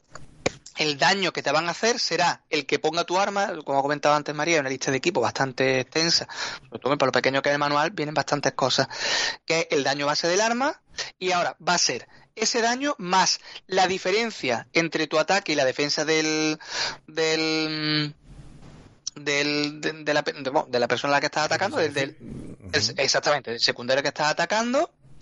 Y creo recordar, que no me acuerdo, ah, exactamente, que si has conseguido un crítico en la tirada, se suma dos al daño. Ejemplo rápido. Voy a pegarle al A ver, guardia sí, que me he descubierto, al guar- al guardia de antes me he descubierto y le voy a pegar un puñetazo. El puñetazo creo que tiene daño 1. ¿Vale? Y el tío tiene defensa 6. Yo tengo brío 6, más combate cuerpo a cuerpo y tiro 6 en el dado. He sacado 6 y 2, 8 y 6, 14. ¿Vale? Menos 8 que me he dicho que tiene defensa, pues mi de puñeta sería 1 de daño, más 6 de la diferencia, más 2 del crítico, 9 puntos de daño. Qué barbaridad. Yo sí, sería una buena, sería una hostia bastante importante. Exactamente. Del, el que le dio Conan al camello que lo tumbó. A todo esto, ahí entra en juego la armadura. Lorenzo al malvado capitán Fartusker. Exacto. ¿Vale? Ahí entraría la armadura. La armadura en este juego es un valor que tú tienes según el tipo de armadura que lleves, desde cero si llevas ropas normales, eh, creo que el cuero te daba uno y una coraza te daba dos, y básicamente se resta el daño y yo tengo armadura 2 y te he hecho antes 9 de daño, pues se quedaría en 7. ¿Vale? Eh, cuando un personaje llega a 0.10, tú no puedes caer por debajo de 0. ¿eh? Si te dan una talega, te quedan 2 puntos y te dan una talega como antes de 9, tú te quedas a 0. Está inconsciente. ¿Vale? Eh, eh, si a un personaje secundario, evidentemente muere. Todos los personajes secundarios que llegan a 0 Mm, directamente, salvo los, relevantes, los importantes para la trama, ¿vale? Eh, Secundario, ¿no? No, son. Ay, no me acuerdo cómo lo llaman el juego, pero vamos. Luego lo, lo comento si queréis. Entonces, cuando tú llegas a cero punto de vida, pues estás inconsciente en el suelo y tendrían que aplicarte medicina o algún tipo de, de, de, habilidad para que recuperes un punto, te pongas a un punto de vida. ¿Vale? Ojo, cuando un personaje está a un punto de vida, a uno en concreto, tiene un penalizador. Es decir, tira dos dados y se queda con el más bajo. Porque se supone que está muy mal herido. Hasta que por lo menos recupere al menos otro punto de vida más y tenga dos o más. O sea que mientras, Vale. mientras que andas por la vida con un triste punto de vida... Eh, Estás- está, pareada. está sucia y mal herida. Sí, exactamente. Exactamente. Creo que eran villanos, los que no eran esbirros. Ah, vale, eran villanos. esbirros y villanos. Y villano viene un poco más adelante, exactamente. Vale, vale. Son el libro, el lugarteniente y después los villanos. Eso. Eh, Gracias. Es igual que Eh. D&D, con un punto de vida, tú eres un tío fabuloso todavía, pero con cero estás muerto. Exactamente. Ojo, aquí también hay una cosa que me ha hecho mucha gracia, que es que eh, cuando tú estás moribundo, ¿vale? Eh, mm, inconsciente, moribundo y tal, eh, el, varido puede decidir efectivamente que hacer o te mueras. No es- no- por lo que yo he entendido no es lo normal. Lo normal es que como eres un héroe, pues te dejes inconsciente y luego aparezcas atado y tengas que escaparte. En fin, este tipo de cosas un poco que a mí siempre me recuerda también mucho en ese sentido a Séptimo Mar. En Séptimo Mar, a ti no te mataba masilla. A ti masilla te dejaba inconsciente, te apalizaba, te robaba. A ti solo te podía matar el, como lo llamo antes, no el lugarteniente, el villano. El villano. ¿Vale? Y después de contarte su plan, en fin. Ah, Pues ahí yo creo que también han bebido bastante. Pero tú tienes como jugador la capacidad de decir que no, que te mueres. Tú puedes decirle al marido, no, no, a mí no me deja de rollo. Yo no, yo de este ataque me muero, pero voy a hacer una acción heroica a cambio. Mm, interesante. Exactamente. Tú siempre Sí. tienes la opción de que, sí, pero Sino que sí, que te dan la oportunidad de, hostia, esta, en este momento esta muerte sería épica y aportaría Eso. muchísimo, pues me quiero morir y, y me voy a morir de esta manera, que creo que va a quedar perfecto para el personaje y para el momento de la historia, que está muy bien pensado, sí. Sí, sí, sí, sí. Esa parte a mí me gusta mucho porque, te digo, deja también, hace copartícipe a los, a los jugadores, ¿no? De la historia. Oye, pues yo, aquí lo que dice María, quedaría muy épico que mi personaje muriera. Pues diga lo que diga el válido, que a lo mejor en sus planes entraba a capturarme, no sé, no, no, este se muere. Luego ya si quieres, seguimos con la historia con otro personaje. Vale. Eh, luego vienen Quiero reglas sobre... recordar, quiero Sí. recordar que hay en la puerta de Istar hay una regla muy parecida. Le voy a echar un vistazo ahora mismo al manual, no, no había caído en esto y acabo de caer ahora mismo. Voy a echarle un vistazo al manual y luego lo comentamos cuando nos venga a cuento. Vale. De acuerdo. Bueno, luego ya mm, lo que queda, bueno, son reglas sobre descanso y recuperación, que tampoco voy a entrar mucho. Básicamente es cómo se curan los personajes, que al ser héroe se curan a un ritmo más acelerado del que no es demasiado, entre comillas, realista este juego. Por ejemplo, yo me acuerdo que en Chul, cuando te herían, eran semanas de recuperación porque vas al hospital y estás hecho leña. Aquí no, aquí tú te recuperas bastante Era- rápido. era- eran semanas yendo al hospital. O sea, si no al hospital era... Eran eso, era la muerte pellizco. Habla también de las reglas de combate montado en vehículos, que son mm, bastante sencillas. La única diferencia con un combate en vehículos Hay- Es hay- que- no, me diga, no me digas que hay persecuciones. Sí, sí, sí, hay persecuciones, pero no están tan bien hechas como en Chulu Séptima. No tienes que pintar puntitos y rayitas y tener en cuenta los obstáculos y demás, pero No. se lo perdono. No les perdono lo de lo de la no subida de nivel, pero esto sí se lo perdono. Na- Nadie, pues yo creo que nunca veré persecuciones mejores que las de Chulu Séptima. Es imposible, matemáticamente imposible. Entonces, lo único que comentan aquí es que tú, cuando estás en un combate entre vehículos, hablan de una serie de maniobras, tienes que hacer dos tiradas. Una, eh, bien de brío equitación si estás montando un caballo, o de galantería trato con animales si estás llevando un carruaje, o erudición navegación si estás en un barco. Entonces, haces dos tiradas. La primera, para hacer una maniobra con tu vehículo, pues quiero que el caballo se acerque al del otro, quiero escaparme, quiero saltar por encima de una valla.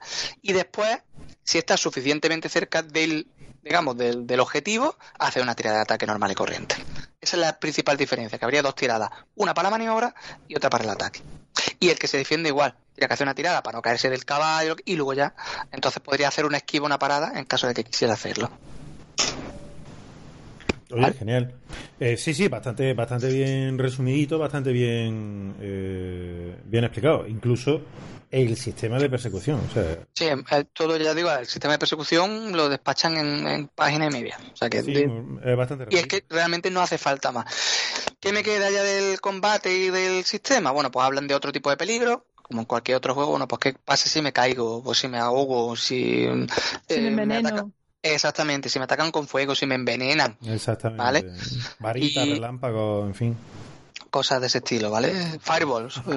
Fireballs. eh, yes. Vale. Eh, sí que ha comentado antes María lo de los talentos. Ahí yo sí quería resaltar eh, dos talentos que son relevantes porque afectan mucho a la mecánica de juego y uno que me ha hecho mucha gracia.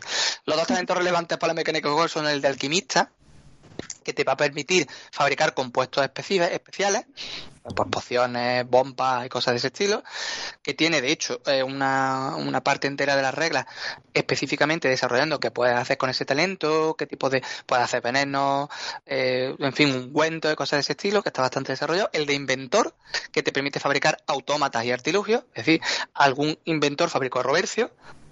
Y Entonces, el papá lo- de Robercio. eso es. También hay una parte dedicada específicamente a cómo se fabrican eh, autómatas y qué tipo de artilugios. Y ahora los artilugios pues pueden ser, por ejemplo, puedes añadirle eh, miniaturización, eh, doble uso, puedes hacer, por ejemplo, una espada pistola en miniatura. Y todo eso suma la dificultad y entonces tira según tu discernimiento. Viene bastante bien desarrollado y son dos talentos que yo creo que son mm, muy de muy específicos de este juego. Es decir, Sí, le lo pega- que hace le- que este juego bastante, ¿no? Le dan Eso es. carácter. Esa- lo que hace que este juego no sea, por ejemplo, el Villa y Corte de, de Aquelarre o juegos similares medievales, eh, o medievales o renacentistas, es esto. O sea, cuando ellos hablan de, de, un, de una ucronía, de, una, de un Madrid distinto, de mucho tiene que ver en mecánica con estas dos, con estos dos talentos. Y lo que de ellos se deriva. Que haya, por ejemplo, pues eh, robores andantes como Roercio. ¿Vale? Te puedes hacer que- No, Sí, digo pero- que te puedes hacer el 007 versión siglo de oro. Claro. Exactamente. Claro, claro. Es que al fin y al cabo también la propia la propia temática ¿no? y la propia ambientación ya está sugiriendo que el- eh, estos personajes pertenecen a una organización y está muy guay en ese aspecto. Eso me, me gusta mucho, me llama mucho la atención. Sobre todo eso, ¿no? Que se hayan fijado el detalle de, de- de poner esos talentos, del tema de la miniaturización y de y del doble uso, del esconder, del bastón pistola, del Exactamente.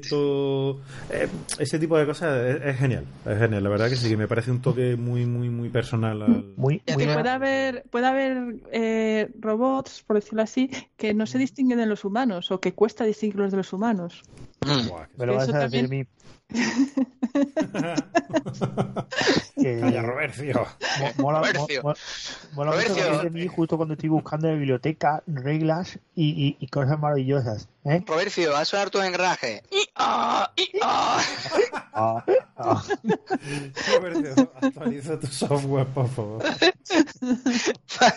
Yo digo, eh, esos dos talentos tienen su propia parte de, la, de las reglas específicos para ellos, porque y además yo creo que, que en ese sentido los autores son conscientes de que, de que mucho de, la- de la, de, la esencia del juego pasa, por- porque tanto los personajes como los válidos se aprovechen de estos talentos para, para meter cosas un poco eso ucrónicas o, o que no o que no sean exactamente del siglo de oro. Eh, eh, y luego que me ha hecho mucha gracia el de belleza sobrenatural que te permite parar los ataques con tu cara bonita en vez de tirar por por brío por ejemplo parada pues tú tiras por galantería y seducción ¿no? entonces te va a pegar a alguien le sonríe y con tu deslumbrante sonrisa pues detienes el ataque Buah, me resulta muy gracioso, me recordó. No sé si os acordáis cuando reseñamos el de la el de la expedición a la Tierra Hueca que también había talentos parecidos. Vale, que, que podías parar siendo billo. Soy tan guapo que no te apetece pegarme. Pues cosas de ese Ay, tipo. Dios mío. ¿Cómo voy a mancillar ese cuerpo, ¿no? Que, que Dios ha puesto sobre la Eh, tierra. Tan tan bello. Y ya lo último eh, son una serie de reglas opcionales, vienen al final del, de- del capítulo de básicamente hay unas reglas para incluir horror en las partidas. El, el juego te dice un poco que bueno, que teóricamente se supone que los héroes de folletín no son tan valerosos que les da igual enfrentarse a fantasmas, muertos vivientes y demás. Pero que si tú quieres darle un giro, un poquito de, de bueno, pues más terrorífico a tu historia, eh, a- añaden un nuevo atributo, un nuevo atributo derivado que se llama voluntad, y bueno, pues cada vez que haya un, elemento sobrenatural o terrorífico, te hacen tirar por ese atributo con un nivel de dificultad y tienes como tres niveles, eh, asustado, aterrorizado y trastornado, que afectan a cómo se comporta tu personaje. Eh, luego está el dado de conjura, que es un dado que permite a los jugadores, en, eh, básicamente lo que hacen es recurrir a, a los recursos de la orden para tener para resolver algún problema que tengan. Y les permite añadir un segundo dado que debe ser de un color distinto al, al que tire y quedarse con el dado que quieran. Sin embargo, si para resolver el problema eliges el dado de conjura, porque, evidentemente entiendo que porque sido más alto que tu dado normal, tienes que hacer una tirada eh, al nivel de dificultad 7, a la que añades tus puntos de fortuna actuales. Si no la pasas, eh, como que mm, los enemigos de la- descubren parte de la conjura y tiene efectos horribles adición del válido. Oh. Y el nivel de dificultad va aumentando. Mientras más veces uses el dado de conjura, más difícil es eh, el, el nivel de dificultad con el que tienes que tirar. Pones en peligro a la orden. Exactamente. Claro, Basi- Eso es- claro. Básicamente estás eso es, estás forzando, tirando de los recursos de la orden a que alguien la descubra. Entonces, O sea, ya te digo, sigue siendo una regla opcional, ¿eh? Eh, ojo, aquí también te plantean está guay. Sí, luego hay otro también que es el tema de las máscaras, que te da dos opciones. Una de dos, que los talentos, que son esos, hemos hablado antes de la creación de personajes, que los eh, eh, eh, cosas especiales que te diferencian de la gente normal, solo se pueden usar si has puesto la máscara. Es decir, que si no tienes la máscara no tienes acceso a tus talentos. Y otra, que es que cuando hagas, tires eh, acciones que se pueden considerar heroicas, se tira un dado adicional. ¿Vale? Eso lo que, lo que te dicen es que ojito con esta regla opcional porque hace que, que los personajes, evidentemente, eh, tengan muchas más sean más potentes, tengan más posibilidades de resolver los problemas. De hecho, por ejemplo, hay algunos talentos que te permiten tirar dos dados y aquí te dicen, ojo, si permites esto, el dado de conjura y la regla opcional de la máscara, hay jugadores que pueden llegar a tirar cuatro dados en una tirada. Claro, claro. Entonces te dicen que, bueno, que depende. Yo entiendo que también un poco Habrá, habrá pocas tiradas que no puedan resolver. Exactamente. Entonces yo entiendo que aquí un poco depende del tono eh, épico o no que le quieras dar a tu aventura. No es que esta gente son Incluso- superhéroes. Pues entonces depende del, del nivel también de los jugadores, ¿no? Si, Sí. si a lo mejor son jugadores más novatos o más, bueno, pues dice, mira, pues eh, añadimos esta regla, ¿no? O se añade esta norma. Sí, o, o también lo que yo entiendo que a lo mejor tú dices, no, mira, es que yo compro aquí el tema de que son superhéroes. Entonces, cuando tienen su máscara, están por encima no solamente a nivel de, sino que además es que les salen mejor las cosas. Entonces, lo que aquí te están diciendo un poco es eso, precisamente, que el permitir todas estas relaciones puede hacer que tus personajes sean de el tema de que, exactamente, de que la suerte vuelva a sonreír, ¿no? eh, al héroe, exactamente, exactamente. Entonces, eh, ya digo, en principio, mm, aquí termina un poco la- el apartado de, de reglas de cómo se juega. Como de costumbre, creo, creo que es más sencillo de lo que yo le explico. Es decir, vaya a tardar menos en leerlo las 20, 25 páginas que hay de reglas 30 que hay en Un el manual. tercio, es un tercio del manual. Bueno, pues el- eh, y es poco, debería ser un 50% mínimo. Debería ser exigible un Me 50%. callo, me callo. No, no, pues si ya has dicho que es demasiado. Sí. Y ya quedó Te claro. hemos oído todo, María, te hemos oído. Tu tono te delata. Yo creo que debería ser un 50% de regla y aproximadamente otro 25% de tablas. De, de tabla y el 25% que queda de equipo. eh, equipo y- y niveles de experiencia. Exacto, eso es el manual perfecto. Madre mía. Sí, yo compraría ese manual. Entonces ya digo, yo eh, eh, a comprado, se veces llama Daños and Dragons. se llama Rolemaster, Rolemaster. Ya, ya ya vais comprando los años. Sí, sí, es cierto. Cada- Y cada edición que sale la compramos. Y además en inglés, ya últimamente en inglés y en castellano, porque somos así de mongolos. Entonces, bueno, pues. ¿Qué es lo que te decía? Seguramente, si os ponéis a leer el manual, tardéis menos de lo que yo tardé en explicarlo. Es, bastante sencillo, vamos, aún así eh, lo has explicado primorosamente, se te ha entendido, además con una dicción perfecta y yo creo que nadie va a tener problema en, en entender el sistema de reglas, cómo funciona, oyéndote a ti, Antonio Cruz. Gracias, Alejandro Rafael. sé que te has emocionado, pero es verdad. Eh, mm, bueno, ¿qué os parece, chicos? Si, bueno, creo, creo que ya hemos hablado de todas las reglas que quedaban un poco al margen o reglas propias, ¿verdad? Reglas especiales de... Sí, todo muy balanceado, de- sí. Eso es. Eh, eso es, perfecto. Claro, claro. se puede masterear muy bien. Validar. Pues- Oh, vaya, ahí, ahí vamos a tener discusión ¿eh? para el resto del programa, ya lo digo yo. ¿Qué, qué os parece, ¿Qué os parece, chicos, si hacemos una pequeña pausa musical y retomamos a, a continuación con todo lo que eso implica entre nosotros? Es, es- es un chiste privado para los que no nos oís. bueno, que si os parece bien o no. Sí, Sí, sí, claro, sí. claro, claro, claro. Hacemos una Perfecto. cosita, ponemos música de la época. Muy bien, eh, pues eso es lo que yo quería oír. Muy bien, muchachos, nos vemos aquí en cinco minutos.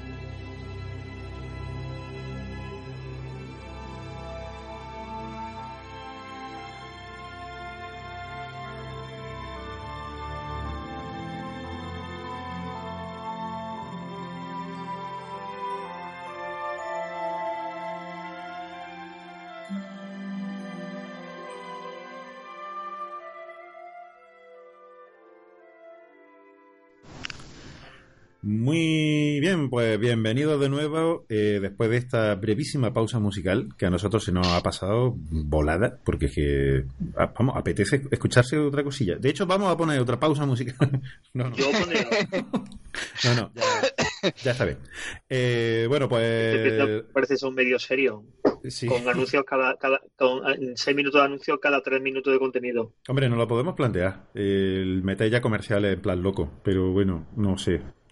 Igual es un, de poco, verdad, o sea, un poco violento. de- no, o sea, de, no, de verdad, vamos, mm, podemos intentarlo. O sea, es decir, vamos a poner anuncios. En realidad somos nosotros hablando de idioteces. Oye, pues yo, mira.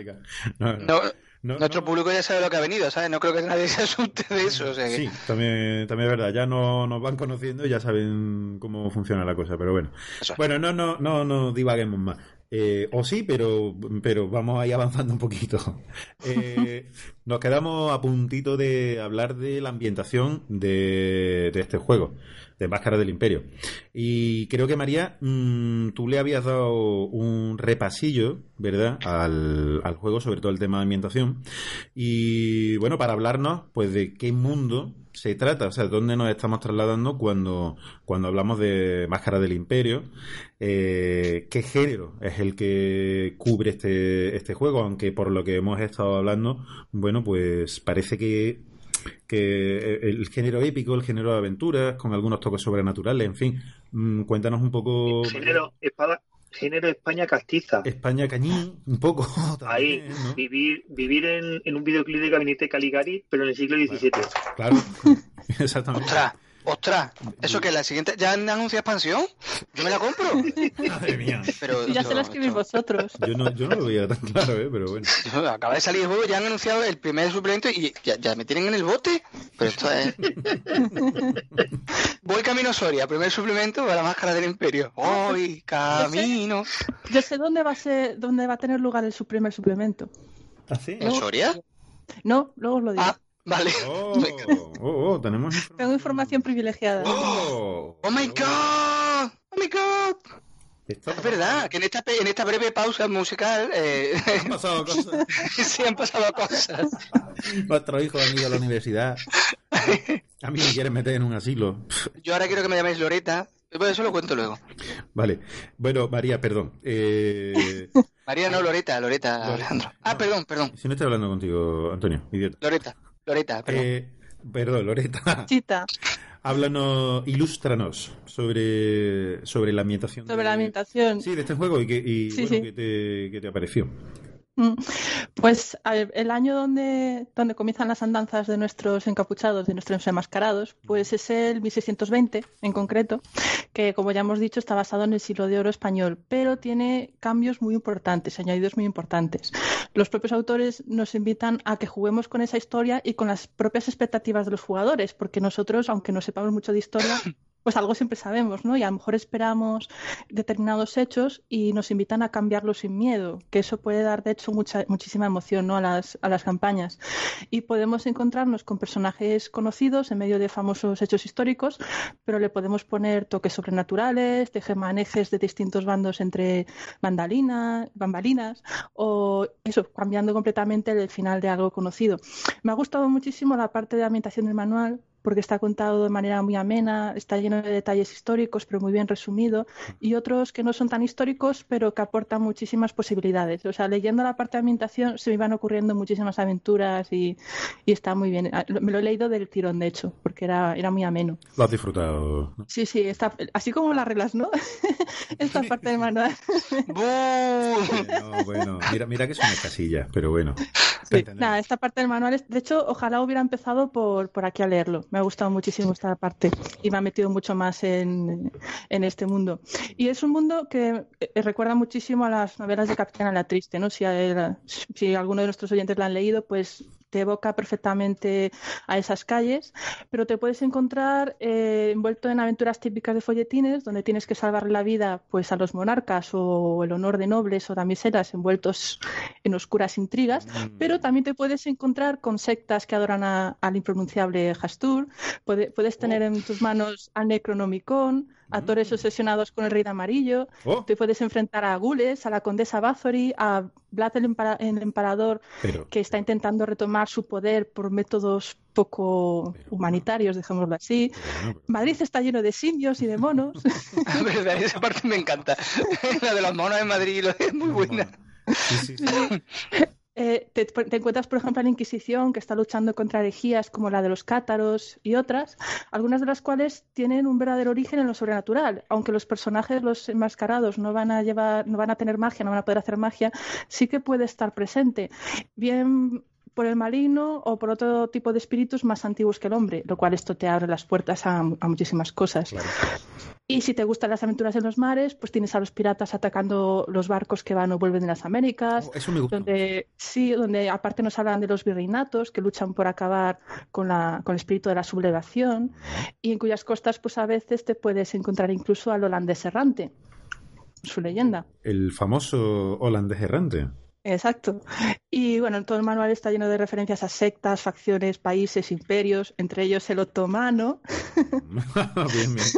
Que el otro día teníamos ahí un, un pequeño tropiezo con el tema del Imperio Otomano. Ah, Sí, sí, sí, algo se ha ¿eh? comentado. En esta breve pausa he estado conteniéndome, he estado haciendo ejercicios espirituales para contenerme cuando se lee la palabra otomano. Sí. Pues eso, que tienes material agradecemos, de tienes material de sobra para empezar muchísimas aventuras, tanto si quieres una aventura más épica o prefieres que vaya más por lo terrorífico, mezclar todo. Pero nada medias tintas. Es decir, aquí los encubiertos son héroes que intentan salvar al mundo, honorables con todo lo que implica, y los villanos son verdaderos villanos. Auténtico villano, Mm. exactamente. Eh, auténtico villano de los que tienen un, un plan, ¿no? Urden en la sombra. Exacto. Y te que- lo cuentan cuando te, cuando te atrapan. Cuando creen que te tienen, ¿no? En su puño y en el último momento, ¡tachán! Aparece, aparece ese compañero que, que siempre, que siempre está ahí para, para rescatarnos, ¿no? Y para, y para ayudarnos en la aventura. Eh, Supongo que sabrás, enmascarado, por qué te he atrapado en esta red y pretendo hacerte morir. Exacto. Pues no, pero es que me, me matas ya. Pues en fin, te voy a contar a qué se debe todo esto. Yo tuve una infancia que no me interesa. El villano también se quiere molar, por supuesto. Di- Hombre, claro. Disculpe, ¿podría, ¿podría matarme ya? No, no, no, hombre, no. No, No, esto te he me atrapado sabe- aquí. ¿Os sabéis el episodio de, de Westworld donde el villano empieza a soltar su discurso? Sí. Sí. Pues dejad sí, sí. que el máster suelte el discurso del villano, por favor. Exactamente. Hombre, el villano también tiene el, el derecho, y yo incluso diría que la obligación de, de- de querer molar y de ser guay y de ser inspiración también. Oye, ¿por qué, Claro. ¿por qué van a tener que ser siempre los villanos eh, solitarios? Y pues no, pues hombre, quieren algo más que masilla a veces, ¿no? Mm. Sí, sí, sí. Claro, Aparte, un buen villano te enriquece muchísimo las historias. exactamente. Villano con personalidad, ¿no? Con un trasfondo, con una historia oscura. Alguien que fue bueno pero que se convirtió en malo. ¡Cesado! A mí ese tipo de personajes me gustan mucho. Me recuerdan a, no sé si estáis viendo, no tiene, me voy a salir un poquito del juego un momento. La serie. Alejandro, de verdad, te va, te va a salir. de- Hay ¿Tú? que ver, hay que ver. Tú eres el último bastión de defensa de nuestros oyentes. Tú te vas. Hoy estoy así, hoy estoy así, lo siento. En la serie de Preacher han trasladado muy bien un personaje del cómic que es. Eh, eh, oh, ahí va. ¿El caraculo? Eh, no, bueno, también. No, no, pero me refiero al, al santo. Ah, joder, al santo. Ah, el santo de los asesinos. Al santo de los asesinos, eso. Sí, claro. Pensaba que le había cagado. Digo, no, no, no se llama así. No, no, no, es el santo de los El santo de asesinos. los asesinos. Y es ese tipo de personaje, ¿no? Que, que era un tipo noble, bueno y tal, y que, joder, por, por, el, por un castigo terrible, ¿no? Se ha convertido precisamente en un instrumento del mal. ¿no? Un, Correcto, correcto. un espíritu. Ese tipo de malo está bien. Me gusta que el juego te, te permita precisamente jugar con eso. Como tú comentabas, María, el tema de la magia antigua, ¿no? De incluso jugar con ese mundo faérico que también está ahí. Ahí tenemos, mm, bueno, tenemos una tradición. Eh, tanto de historias como de, de, cuentos y de, y de bueno de, aparecido a la Santa Compañía hay una cantidad de leyendas en, en España eh, brutal que nos dan pie, que ya han dado pie a muchos juegos, como Aquelarre, como, como otros juegos, pero que dan pie precisamente a que también se pueda se puedan utilizar todos esos recursos, como tú bien dices, creo, ¿no? Pues tanto elementos históricos como sobrenaturales, como políticos, como...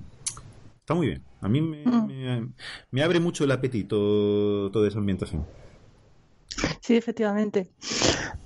Eh, y sí, perdona, dime. No, dime, dime, María, perdona. sí. No, que te iba a decir respecto a la propia ambientación que han buscado los autores, ¿no? En las, en las fuentes en las que se ha basado, pues nos lo cuentan en el manual. Habla, hacen de hecho una lista de películas, de cómics, de libros.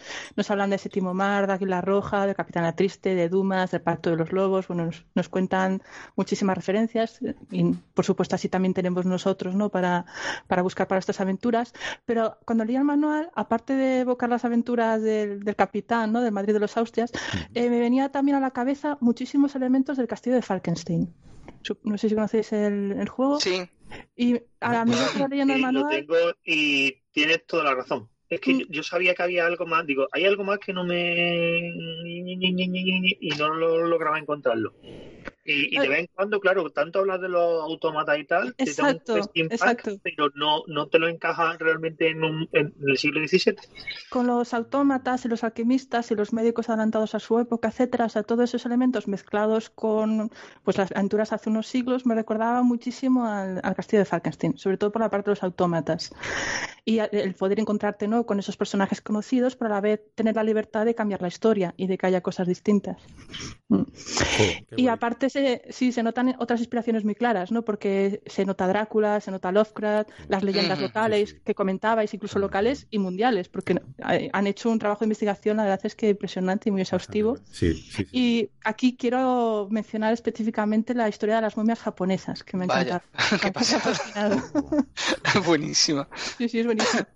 Si los lectores leen el manual, cuando lleguen a esa parte sabrán perfectamente a qué me refiero porque me ha fascinado. Y está lleno de historias así. por, eso, por, eso, es tan interesante de leer, porque aparte de, meterte en el juego, aprendes muchísimo leyendo la ambientación que han escrito.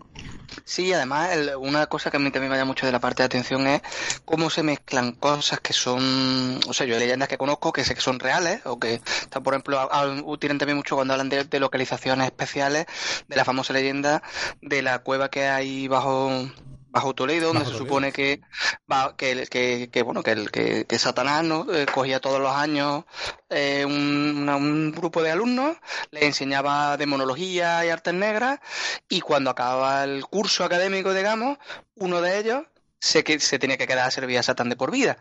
Y entonces eso es una leyenda real de, la España real. Y luego, sin embargo, eh, juegan muy bien con eso porque también te meten cosas que está claro que son de su propia cronía, de su propia invención, pero está todo tan bien contado que es lo que dice mm. María, te lo, te lo bebes como si fuera, no te voy como una novela porque es un manual, pero que, pero que está todo muy bien conjuntado, todo, todo muy... donde han metido ellos cucharas propias, de, de eh, va muy en línea con, con las propias leyendas y y hechos, digamos, mm, históricos o por lo menos leyendas reales que se cuentan con, los que, las que ellos le han dado, digamos, un poco de, sabor al juego y han planteado. Sí, lo han sabido meter todo muy bien y cosas muy distintas las han sabido meter y que no chirríen, ¿no? Que todo tiene que ver mm. con, la, con el mundo que han, que han creado. Mm. Pues genial. como, vamos, como bien decía hace un momento, mm, le da muchísima, y bueno, lo, lo, lo, que hemos estado, lo que hemos estado diciendo, le da muchísima profundidad, que se nota también que la, implicación personal ¿no? de, los creadores con el tema de la ambientación, se nota que, había una, una, dedicación y una implicación eh, bastante potente. Yo personalmente, y esto, a ver, no lo, lo digo como, como algo bueno, ¿no? Precisamente como algo positivo. Intuyo que mm, alguna mano amiga de algún amigo en común que tenemos que, que es un buen experto, ¿no? Y que y que conoce bien el tema de, bueno, de historia, por supuesto. y que hace el prólogo. Y que hace el prólogo, que lo quería dejar ahí un poco. Y al que entrevistamos hace poco en el bueno, hace poco. y al que entrevistamos, que, que es buen amigo también de, de José Masaga y de y de bueno de, de los de, nuestros dos creadores de Gabriel y de, y de José que es eh, que Antonio Polo claro y que como bien no no no spoiler. spoiler ha dicho el nombre no. pero bueno tranquilos porque es lo primero que vaya a leer porque está es el prólogo es quien abre eh, quien abre el prólogo. Y, y, se nota pues que, hay que hay esa química no eh, en común también no que, que no sé si él ha puesto ese granito de arena, eh, pero, pero sí mm, está claro que hay un interés en común.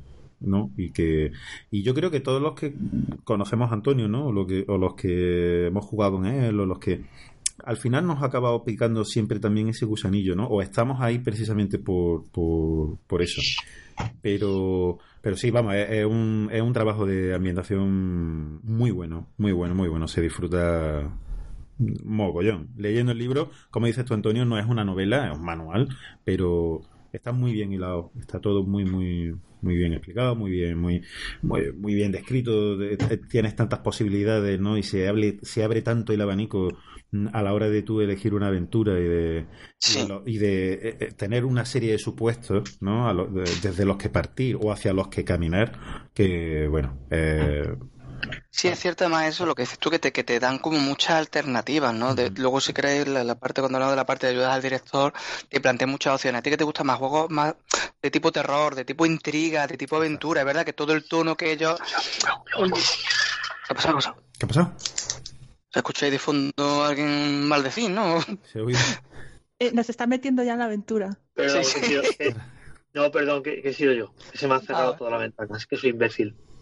Vale. Ah, oh, vaya por Dios. Bueno, los problemas, Ah, problemas del siglo XXI. Los Y problemas del del primer directo. mundo. Y del primer mundo. Hay gente por ahí muriéndose de hambre y a mí me molesta que se me cierren las ventanas del explorador del Windows. ¿Qué vamos a hacerle? Bueno, Cosas no del directo. Demagogos. Me ha asustado un poquillo porque he escuchado de fondo como ya, ya, son Eso es... Exactamente. Y, y se me han cogido, lo reconozco de los ojete del culo. He dicho, hostia, hablamos de esto y ya oigo. Y de repente, ¡wow! Es que he nombrado a Astur. Ahí, ahí. Mi, mejor jugada, o sea, mi mejor jugada en toda la temporada del podcast ha sido de coña, por error. no, no. Y, y lo del burro también, eso ha estado genial. Eso, eso, se, eso saca de la altura, eso saca de la altura de, del capitán Reverte. Uy, qué buena esa. Eso está muy bien. Pues, eh, mm, bueno, María, no sé si, que, si quieres cerrar un poco el capítulo de, de ambientación eh, comentándonos algo, algo más. Sí, eh, por ejemplo, eh, quería hablar del tema general Mm. eh, que- en el que gira, sobre el cual giran las campañas de juego. Que en realidad, sí, en realidad no es, no es un único tema, ¿no? A ver, los, los jugadores, salvo que decidan lo contrario, porque nos invitan a tener los autores bastante libertad en cualquier decisión respecto a las historias, eh, pertenecen a la Orden de los Encubiertos, que está dirigida por la Junta de los Trece, que lo que hacen es intentar controlar, como ya dijimos, eh, eh, los abusos de la nobleza, proteger a los débiles, mantener la paz, y eso sería el tema general, en principio, si no se pacta lo contrario. Y- pero ap- aparte de eso, eh, aparte de que la cooperación entre los encubiertos va a ser muy importante y hay un componente ahí de heroicidad también muy claro, al ser la ambientación tan extensa, pues te permite abarcar eso, muchísimos géneros, muchísimos enfoques y tener aventuras totalmente distintas. Y para esto los autores incluyen una aventura al final que se llama Corpus para un magnicidio, que de hecho más o menos un tercio del manual son reglas, otro tercio ambientación y el último tercio es prácticamente toda esta aventura que viene con muchísimo detalle, las tiradas, la ambientación, o sea, los hechos, qué pasa si hacen esto, qué pasa si hacen lo otro, los personajes, es- viene ya preparada para dirigir y de hecho creo que es la que dirigen ellos cuando hacen demostraciones de, de máscaras del imperio, que te puede servir de introducción y aparte creo que las, los módulos van a continuar esta aventura. Y aparte también me gustaría reseñar que el manual, una cosa que me gustó mucho, es que incluye consejos prácticos sobre cómo dirigir las partidas en mesa. Por ejemplo, te invitan a que dibujes una pizarra en vez de los típicos hojas o y demás. Eh, por ejemplo, que imprimas mapas antiguos o que representen los jugadores con piezas de ajedrez, etcétera. Que todo esto te va a ayudar a los jugadores a meterse en esta ambientación en concreto. Y he visto fotografías de los autores dirigiendo eh, Máscaras del Imperio, incluso con el máster, bueno, el válido, disfrazado de sí. época, sí, y todo. Y tengo que Si has decir visto al válido disfrazado de época, no ha sido, no ha sido Gabriel, ha sido José. Sí, Exactamente. efectivamente, sí, ha sido él. Claro. Le- que, le- que he visto la, la- la mesa con todos estos elementos y la verdad es que funciona muy bien. Y los ponen en el manual y te sirven de ideas para que puedas aplicar tú alguna de estas cosas y me ha gustado ese detalle. José es el señor que se lleva, cuando está jugando la partida, se lleva rodajitas de salchichón para, para, para que coma o, o- o producto de allí del campo de la tierra. Y si está jugando al Tenraban Show, que también lo sacarán ellos un día de esto, eh, te sirve mochis y te. Es cierto. Que, que- que- te Eso es inmersivo. Eso es, eso es meterte en la aventura, comiendo mochis y sintiéndote un, un señor samurai del Cybertron del año 6000. ¿eh? A tope. Pero esos detalles están muy bien. Sí, sí, hombre, claro, facilita, ayuda mucho la ambientación, claro que sí. Mm. Yo, yo soy muy pro ambientación también, cuando, de vez en cuando. Eh, cuando me acuerdo. Y cuando dirijo, porque hace ya años que no dirijo, que... ¡Puf! Os voy a contar un poco mi vida. Bueno, algunos ya la conocéis, pero la última campaña, la última vez que dirigí a rol fue un intento de rescatar la campaña de las máscaras de Nean Latotep y con poco erótico resultado. Ahí está todavía. Bueno, pero ahí la culpa no es tuya, es que esa campaña está maldita. La hemos, empe- intent- Sí. la hemos intentado empezar como que cuatro o cinco veces y... Como este programa, ¿no? Del de hoy. Sí, Eh, sí, este sí. programa maldito también, sí, no, no. No sé a qué te refieres. Este programa ha ido como en la rueda y como en la, la rueda.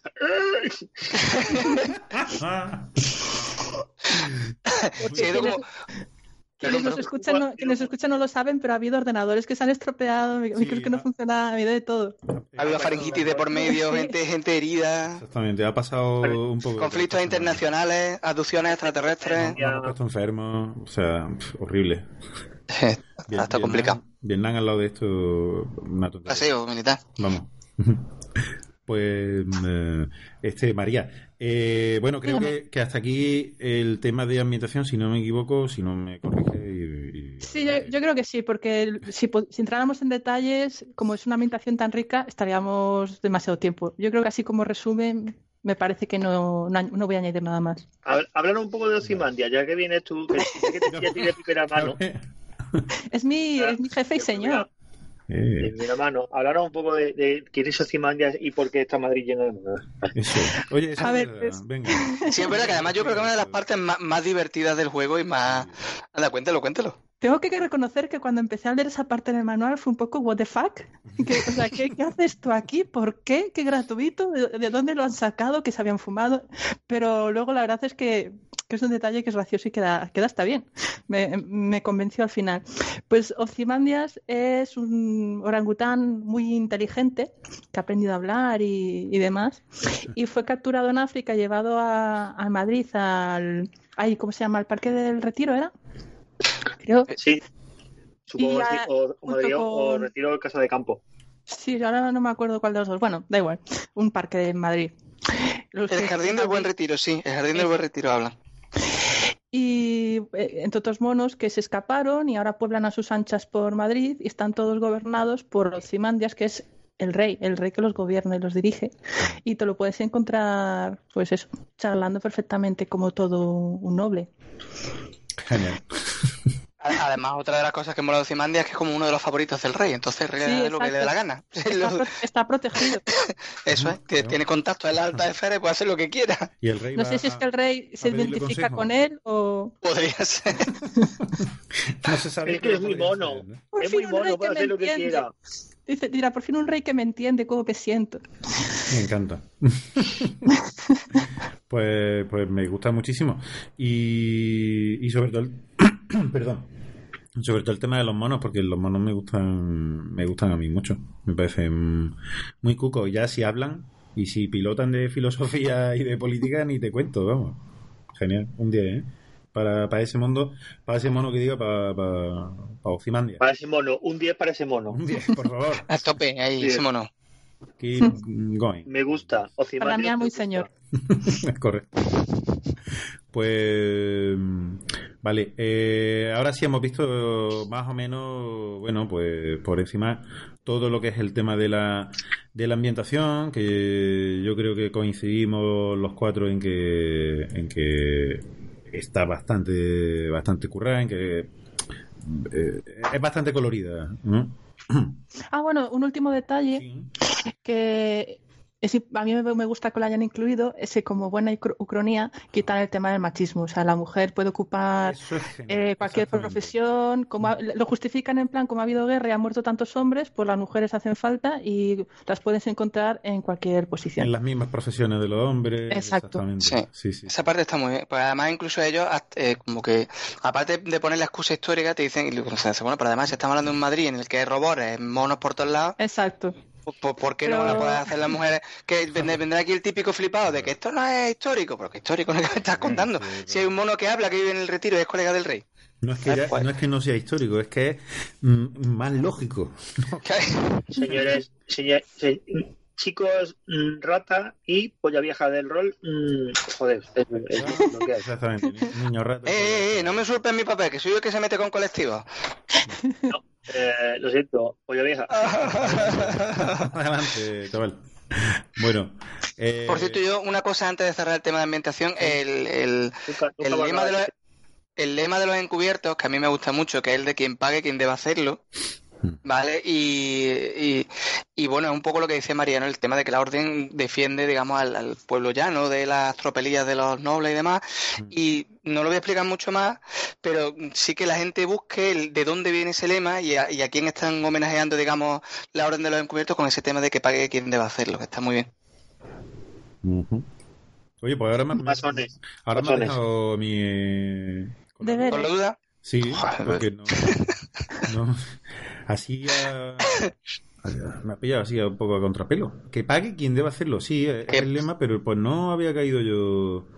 Pues bien, hay una parte del manual, del, de hecho, de la parte de, bueno, un poco de, Ah, de ambientación donde, donde explican de dónde viene, a, a quién, digamos, como que... voy a consultar, voy a consultar entre mi libro a ver si lo encuentro.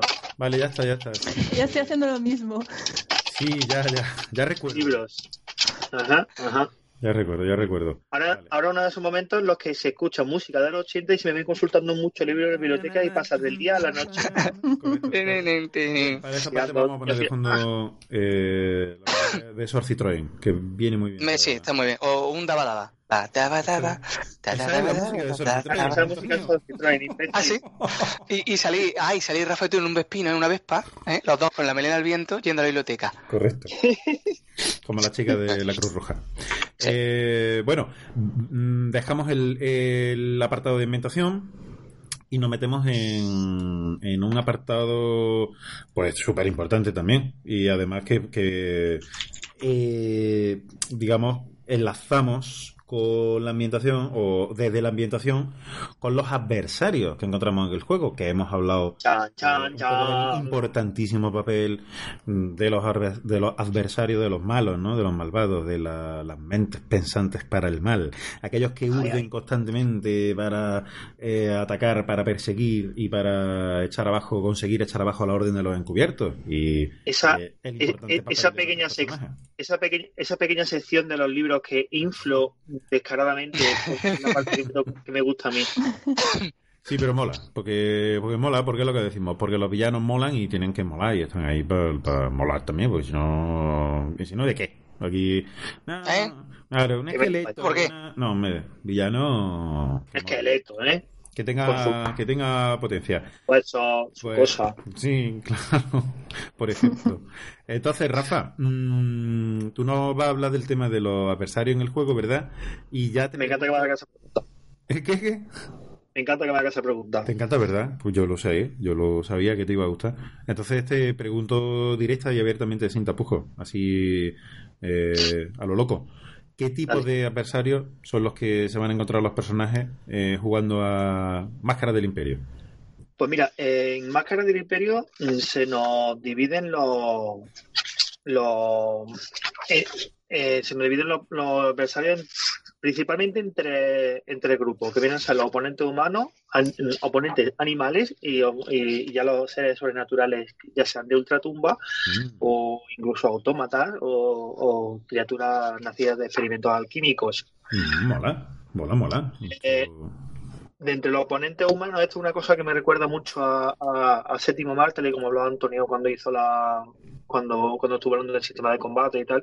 Hay tres tipos de oponentes humanos. Están lo, lo que vienen a ser los masillas, que son los esbirros, que es esta gente que, que son el, lo- lo- mogollón. Lo que no molesta ni siquiera a los personajes, solo les sirven de un ligero entretenimiento. Correcto. Eh, Es gente que, por ejemplo, tiene brío 2, visión 1, galantería 0, picaresca 1 y solo tienen un punto de vida, ¿vale? Esta gente vive constantemente como si fuera vivir en Australia. Cualquier cosa puede matar. puede matar, exactamente. María, me voy a comprar el pan, ¿vale? Pero despídete de los niños porque es posible que no vuelvan nunca. ¿Vale? Eh, o sea, se- Sí, sí. la gente dice que era la vida dura en el siglo XVI, eso es que no era birro, tienes un punto de vida. Te puedes caer al suelo, ¿vale? Hacerte una torcedura de- y morirte. Todos están a punto de jubilarse. Ha muerto de torcedura de Es verdad, es verdad. Hay fotos de su hijo, retablo, Mirad, mirad, esta es mi progenie. Saca un Oh. retablo y empiezan a caer mm, tablillas para abajo. Son mis 14 chiquillos. Me queda un día de servir en la guardia. ¡Ah! Ay, Mañana, mañana me jubilo y entonces nos iremos a un sitio mejor, a Francia. ¡Ah! O el típico que está en la taberna. Yo no he encubierto como tú hasta que una flecha me dio en la pierna, en la rodilla. Ah, Entonces, Exactamente. Sí, pero ese, ese, sí- ese sí un lugar teniente, porque si fuera un... vale. No tienen pero- frase, los masillas no tienen ni No, frase. claro, claro. No, Si solo tienen una que. ¡Ah! Muerto soy. Tienen Oh, grito Wilhelm. Por defecto, grito Wilhelm. Exacto. sí. Ah, o, o el grito de, de los tíos del Golden que me encantaba que había uno que gritaba ¡Ay, mierda! ¿Vale? Todos escuchamos ¡Ay, mierda! ¿Vale? Pues, grito. Eh, vale. Después de esos tenemos los lugartenientes que son los, los, normalmente los sicarios, los- la gente que, que es un poco más profesional y que vive para, para servir al villano malvado que está por encima. Entonces esta gente ya pues ya tiene un poquito más de iniciativa, tiene algo más de puntos de vida. Eh, hay gente que le lleva poquito un más, poquito ¿no? más de... Pueden hablar. Claro. Mm. Estos pueden hablar, sí, tienen, tienen sus frases. Tienen frases en plan, eh, tú. Yo soy... Sí, yo, yo soy cola y pegamento o algo así.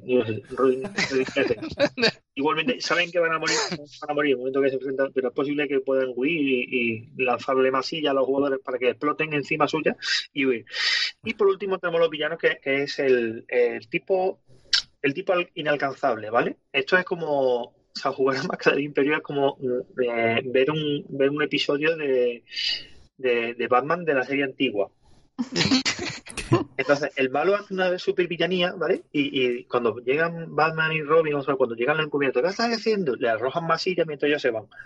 Entonces, eh, la diferencia está que normalmente es muy difícil que tú llegues a capturar a un villano. El villano ni siquiera puede que te tire eh, tres aventuras sin saber quién es el tío que está detrás del complot para derrocar al rey de España y el de Francia o entablarle una guerra, en una guerra entre ellos o, o algo así. Eso nu- nunca, Que jamás aparezca, claro. ¿vale? Es posible que, que nunca lo sepas o que, o que tú creas que el malo que lo lleva todo es, es un tipo, resulta que ese tipo es un lugarteniente. Y, y por encima de él hay alguien que es el que ha hecho el auténtico complot, el, el Moriarty. Exactamente. Vale. En la sombra. Te ponen dos ejemplos de, de villanos que son el almirante Lancaster y el relojero, ¿vale? El relojero, si, si antes he dicho lo de que me parecía un me parecía un episodio de Batman antigua, este tiene, el relojero tiene nombre de malo de Batman de toda la vida, ¿vale? Batman. ¡Ey, Batman! Tiene vale. que haber sido obra del relojero. Pues eso. El relojiro. Eh. El relojiro. Eh, los animales, ¿vale? Animales, pues puede que tu encubierto se enfrenten a. tengan una lucha a muerte encarnizada con un cocodrilo, un elefante, un Un león, un orangután. camello, Claro. un mono, simio o, o un toro o un rinoceronte o un tiburón, ¿vale? Eh, indefectiblemente, esto es de eh, criaturas que en un momento u otro te pueden, te pueden golpear y, y poner en aprietos serios en, a, los, a, los, a los jugadores, o a, bueno, a los jugadores no, a los, a los encubiertos. Eh, y después ya vienen los seres sobrenaturales. Mm, ¿vale? Es que Me gusta. y- Vale, lo, lo de los animales también. Es que yo, claro, yo, yo llego a un punto que pienso. A ver, pues, tampoco. no habrá birro entre los animales, entre los animales no. Bueno, pero no, pues. ellos son. Puede ser. Puede ser. Ellos no, no, no tienen sociedad, por lo tanto no tiene nadie que proteja al débil y esto es darwinismo puro. Así que todos los animales son muy estándar y muy buenos. Eh, y, lo, y por último, los seres sobrenaturales, ¿vale? Que son, de hecho, ya, ya te lo define, que estas estas criaturas, excepto algunas, algunas excepciones muy raras, normalmente tienen una personalidad, incluso pueden ser, aparte de los jugadores, lo único que tengan talentos propios, ¿vale? Aparte de, los de los propios jugadores, de los propios descubiertos. Pues me empeño en decir jugadores. Eh, mm, tiene pues lo típico, eh, no muertos como armas en pena, espectros, tiene autómatas, mm, criaturas de leyenda, de la leyenda antigua de es- es- española, los diablos, que solo buscan el mal del hombre, los licántropos y mi favorito. Mm. Vale, mi favorito, que siempre tengo que decir un favorito, es la bicha.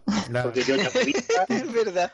yo llamo bicha a mi perro, llamo, llamo bicha a mi perro y de vez en cuando se me escapa también se lo llamo a mi bebé porque tiene cara de, de ser una bicha. Pero Claro, cuando yo no se lo llamo no espero hablar de una esfinge, ¿vale? Aquí te, te hablan de, la, de las bichas como si fueran un- la, la esfinge clásica, que, que viven en zonas deshabitadas y, y sí, son esfinges de toda la vida. Con, con su- su No, cara no es un nombre serio, no te lo puedes Pero- tomar en serio con ese nombre. Eh, eh, Hombre, es, es un poquito informado. Y, y bueno, y es, y es un poco la mezcolanza esta que había en plan quimérico de, de seres sobrenaturales y a todos lo agrupamos dentro del nombre de la, de, de la bicha, ¿vale? Pero puede tener cuerpo de toro y ala de murciélago, o cuerpo de león y cabeza de hombre, o ¿vale? Tiene, tiene una parte de hombre y de, y de animal indefectiblemente. Y normalmente estas, estas bichas, eh, te- aquí en, en caso te, te nombra la bicha de Hatches, la bicha de Agost, la bicha de Salobral y de Balazote, porque son es donde se reúnen, ¿vale? Normalmente son defensoras de tumbas o antiguas antiguas ruinas de civilizaciones de civilizaciones prehispánicas. ¿eh?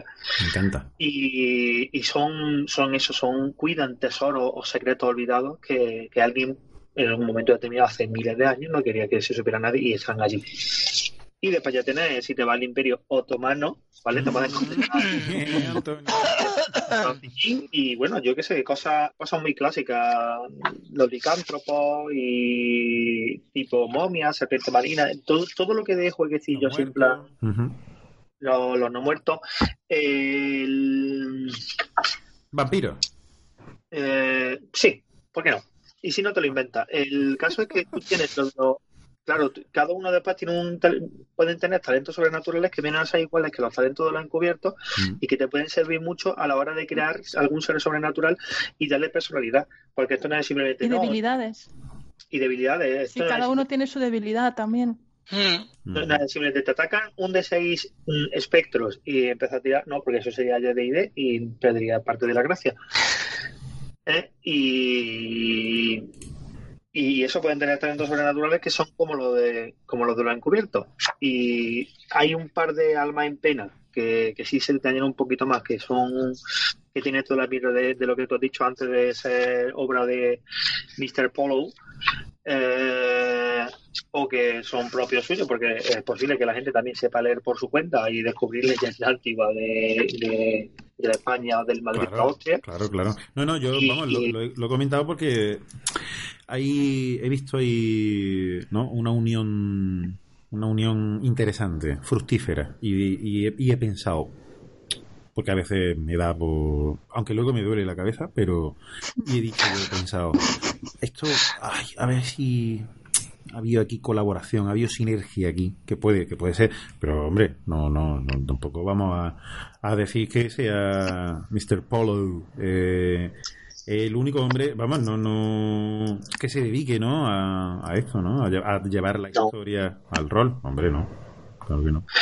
Eh, es normal porque es, es normal porque los historiadores hay muchos en España Claro, y cada vez tiene que haber más porque cada vez hay más historia. exactamente. ¿Eh? Cada vez, qué bonito, que me, que Uy, me, que me uy, gusta a me ha encantado, esa frase. me ha encantado. Sí, Sí, no me ocurrió ni solo, no que lo tuviera que apuntado. Eh, bueno, mm, hay, hay bastante variedad de, de, de enemigos. De hecho, eh, aquí los enemigos vienen a ser más bien un, un obstáculo añadido, junto Eso- con no, no es, no es realmente no es realmente los enemigos de per se de, de un enemigo al que tengas que destruir, sino los enemigos te presentan más bien un obstáculo Mm. para que tú avances la trama. Mm, Eso es lo que escena de- exactamente, si, si son... He leído la caleta, me he adaptado. Claro, ya, ya te veo. Bien hecho. Así me gusta. Que sigamos el Enlazado. Y, Por, alguna, y- por, por, por un momento, por lo menos, que sigamos el guion. Eh, adelante con eso, Rofa. Pues eso, eh, no, no muestran, sobre todo el caso de los esbirros e incluso los lugartenientes, te, te demuestra que realmente, excepto algunos contados, Mm. Eh, mm, normalmente o forman parte de una trama con personalidad propia o son eh, eh, elementos estándar para, para, para obstaculizar o, o darle algo de vidilla o algo de movimiento a lo que viene a ser el desarrollo de, de la trama de la aventura propia de que, que se cree la gente para, para Máscara del Imperio. Mm. Eh, bueno, eh, no sé, ¿me quieres preguntar algo más? Sí. seguir yo leyéndome de escaleta. Claro. por supuesto. Si, si no es que tu papel, si no es que tu papel Sí. pierde ya un poco de valor. No, no te preocupes, porque, porque está bien, no, lo, lo estás haciendo perfectamente, lo estás explicando muy bien y me, y, eh, me resulta muy gustoso oírte explicar el tema de, de los enemigos. Que, A mí me gusta muy gustoso escucharte decir gustoso. gustoso, es que es muy gustoso. Oye, si queréis, María y yo mm, hacemos mute y os dejamos un rato a solas. No, no, Eh, No, que- no, que quiero acabar el programa. Igual No, tienen que- público. no- no- Ah, bueno. Una, una hora. vale. Eh, no, bueno, ya, hemos, ya no, hemos, hemos visto antes un poco por encima pues que hay bastante variedad de, de enemigos y que, y que en efecto pues te dan, mm, te ayudan a crear y a generar nuevas tramas dentro del juego. Mm, mm, Eh, por tampoco te ofrece un compendio, son 10 o 12 páginas las que hay de, de enemigos. De enemigos, Pero sí, que, tampoco, tampoco te hace falta más. Es que Exacto. para algunos enemigos te caben 10 tipos de, de- Pero yo creo que también haber puesto, Mm. sin ampliar más en la ambientación, ni, eh, ni, ni, ni enfocarte en algunos puntos concretos, yo creo que yo creo que poner más enemigos hubiera sido hacer un- una relación mayor, una mayor relación de tablas de estadísticas de, de criaturas concretas Ujú. echar cualquier mano de cualquier compendio de fantasía y empezar a decir, venga, voy a poner mierda aquí y, a, y meterme números. Y no lo hubiera visto tampoco más, más sentido. Correcto. Mm. Eh, bueno, pues una última preguntilla que sí te quería hacer sobre el tema de los enemigos. ¿Hay alguna regla o se aportan reglas para crear propios enemigos? En efecto, no. No. Eh, eh, no, pero realmente es que con los ejemplos que tienen aquí, yo, es, es muy fácil. Es el, el, el, recrear tu, un estos, incluso coger la estadística, cambiarle el nombre al bicho, le añade alguna tontería y dice tira para adelante y lo- esto he convertido este golem en una en un en Frankenstein. es tan fácil En como cambiarle el talento y la debilidad lo que tú quieras apañar. Sí, sí, sí, sí. Mm. Eh, eso. Eh, le cambia un par de estadísticas, un par de cositas y lanza y lo tiras para adelante. Y ya incluso te puede dar idea para abrir para otra aventura a la que se enfrenten los encubiertos. Correcto, correctísimo. Eh, con esto hemos visto todo lo que sería el apartado de los adversarios dentro del juego, dentro de Máscara del Imperio. Mm, ¿Se nos queda algo atrás, Rafa, que mm, quieras comentar o que debamos de, de comentar o de conocer? Mm, no, no, yo lo veo todo, lo veo todo bien. Muy, muy buen trabajo en este aspecto, algo muy cortito y sobre todo que te permita la, la- entrar ya en, en, en faena, que Exactamente. se lee rápido. Intuitivo y un, y un buen catálogo, por así decirlo, ¿no? Bastante variado. Como hemos Intuitivo viendo. como un Windows 3.1. Ay, ¡Jo, qué novedoso! Madre mía. Hombre, en su momento, pues sí, eh, me parece muy buena analogía, de hecho. Sí, sí. Mi enhorabuena. Mis 10. Joven. Muchas gracias, es que estoy, estoy hoy. Eh, ha, ¿Cómo? ha dicho anal. ¿Cómo estamos? A ver, no he dicho nada, no he- me, me he contenido para decir nada de otomano, ¿vale? Tenía que hacerlo salir por algún sitio. vale. Venga, te lo, te lo permitimos. Eh, ya que estás diciendo tonterías, por cierto. Oye, eh, sobre el tema de ayuda al director del juego, que como todo buen juego de rol, pues nos debe de ayudar si somos novatos o bueno, si somos veteranos, pero nos interesa eh, pues tener alguna fuente de inspiración o crear nuevas aventuras. ¿Cómo va el tema de la ayuda al director del juego dentro de Máscaras del Imperio? Pues la verdad que está bastante bien, vamos, le, le pasa un poco lo que ha comentado antes Rafa, en el- o hemos comentado en otras secciones, está bastante resumido, el manual es un manual cortito, pero dentro de las, mm, yo creo que tendrá unas 8 o 10 páginas, de- pues luego por ejemplo María ha comentado que al final del manual vienen novelas, cómics y demás para inspirarte, que en el fondo no deja una ayuda del director, se habla también de algo de atrezo y demás, pero lo que es más, está más centrado en cómo preparar la aventura, cómo dirigirle y demás, pues pueden ser unas 10, 12 páginas como mucho, Perdón, y está con... Es que Sí. somos idiotas, ¿eh? es que estamos escribiendo a la vez en la escaleta de, de Google. Ah, muy bien. Sí, con la esperanza de que lo, de que lo leyera y, y le hiciera risa. Pero creo que no la estás viendo. Lo acabo de ver ahora, espérate, que lo voy a poner en negrita subrayado, cursiva Vale. y tamaño 16. Bueno, esa va a ser mi 18. próxima pregunta. Ahí está, venga, me parece bien. Perdón, Voy, voy- voy- voy preparándome para, para responderla. De vez en cuando, le- le- de vez en cuando para agilizarlo todo un poco, le Sí. metemos trampa, le metemos trampa en la escaleta sin que se dé cuenta y más de una vez ha soltado preguntas que no tienen nada que ver, pero Eso luego, eh, aquel chaval que decía que como no salía un programa de 3 horas y media por más de 150 páginas, ¿eh? que tardaba menos en leerlo que en escucharnos. Esto- esto forma- ponía parte de nuestro encanto. Si, si os ponía a escuchar las preguntas detenidamente en la partida de Chulu, pregunto un par de veces por Jacqueline Kennedy y no me doy cuenta, pero... Perdón, Antonio, continúa.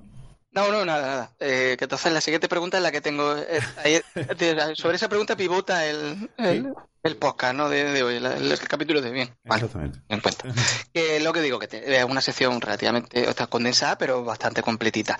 Empieza un poco explicando, bueno, pues qué es lo que hace el válido, como un cualquier juego de rol, ¿no? Bueno, pues el, el director de juego, en este caso, ya lo llevamos diciendo en todo el programa, se, se le, se le nombra como válido, digamos. Y bueno, pues viene un poco explicando que, cuál es el papel del, del válido como, bueno, pues como narrador o como gestor um, de, de la aventura y de lo que hacen los jugadores.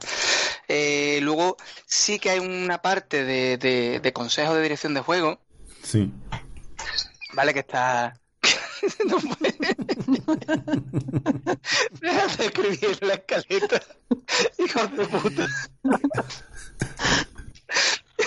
Somos Venga, centrémonos. Venga. Perdónanos, Antonio. Ah, no, no, está bien, está bien.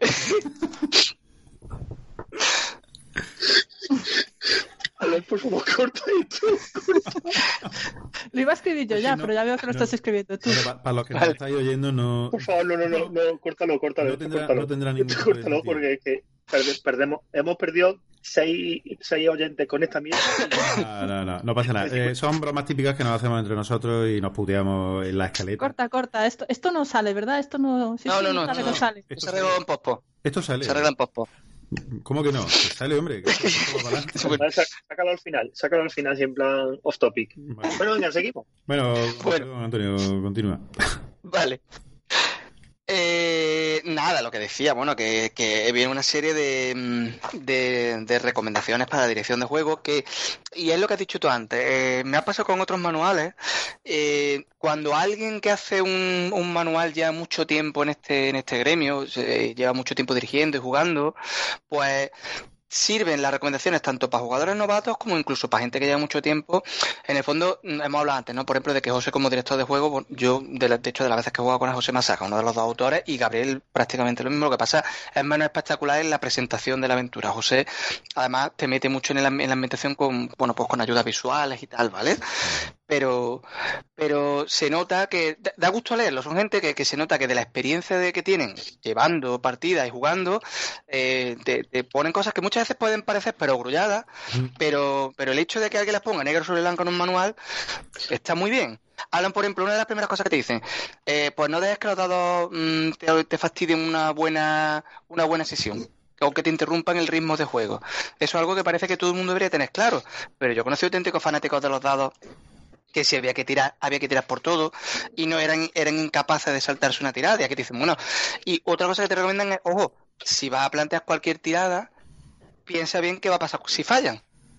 Eh, no plantees Claro. cosas que si fallan mm, te descogorcien la aventura. Exactamente, eh, la posibilidad de seguir. eso Claro. Eso es. Otra cosa también que me gusta mucho, que yo es que la aplico mucho en esto, me siento muy identificado, pues yo la aplico mucho, vosotros de hecho que habéis jugado conmigo, lo sabéis, que, que es lo de que dice que los jugadores tienen la manía muchas veces ¿no? de, de, de, de hacer asunciones, de preguntar cosas, y, de, y que te dice, te recomienda, dice, mira, diles que sí. A todo lo que te pregunten, tú diles que sí, Sí. y luego lo metes en la aventura. Oye, ¿es posible que aquí haya un pasaje ese? Sí, sí, sí, sí, pasaje secreto y te lo vas apuntando. Sí, pasaje secreto. que- ¿A dónde dices que hay que, que llevar? No, yo podría llevar a la caza del, a la caza del rey, claro que sí. Hombre. Ahí está. Claro, y así es como tenemos un PBTA, ¿eh? ¿Cómo- cómo ¿Eh? lo Odio no? los PBTA. No, pero es cierto, muchas veces los jugadores te hacen la aventura ellos solos. Es, Exacto, es verdad. Exactamente. Pasa, pasa muy a menudo que, que ellos mismos van. Y luego, sobre todo, la parte de la que dicen de las tiradas. Hay muchas veces que los jugadores se tiran 20 minutos discutiendo algo, yo qué sé, sobre mm, qué hicieron anoche o que. Pues déjalo, que, que en el fondo se llama juego de rol por eso, que están interpretando. Pues no les moleste ahora con tirada, incluso si hay una tirada que es relevante, no la hagas y dale directamente la información, en fin.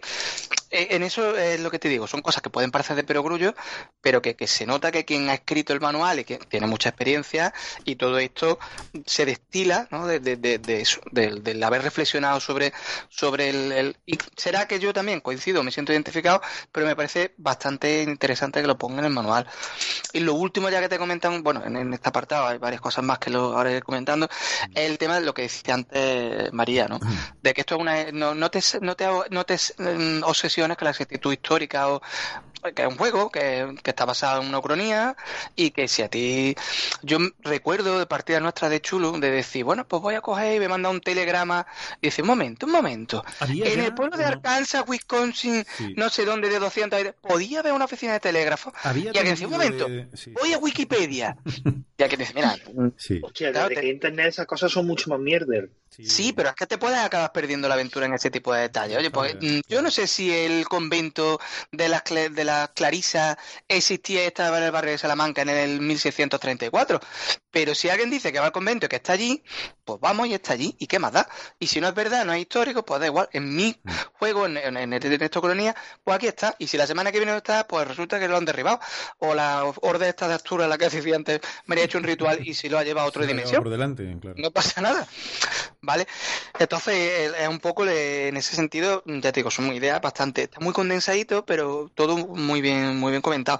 Luego cuentan un poco también en el, en el tema, ¿no? De la de cómo se crean aventuras, de pues te dan opciones, pues por ejemplo si vas a hacer aventu- aventuras activas o reactivas, es decir, si los jugadores van a ir a remolque de lo que pasa, o los van a mandar a hacer una misión y van a ser un poco los que lleven la voz cantante. Te comentan una de las cosas que más yo creo que, que más me, ha- me parece respecto específicamente, ¿no? Pues, todo esto que hemos estado contando antes se puede aplicar prácticamente a cualquier manual que haya por ahí, son un, consejo, por lo que te he dicho antes, que si, que, que si me lo hubieran dado cuando yo empezaba, pues lo hubiera agradecido mucho. Y al final lo he tenido que ir mm, sacando un poco a cabezazos y de dirigir partidas y de jugar partidas con mucha gente de mucho pelaje distinto. Entonces, eh, pero esto que dicen sí es muy del manual. Esto te hablan de que la estructura de la aventura, que recuerda que esto es un folletín. Que la idea que se pretende transmitir es de folletín. Entonces, es un poco lo que hemos hablado antes de la inspiración de séptimo mar.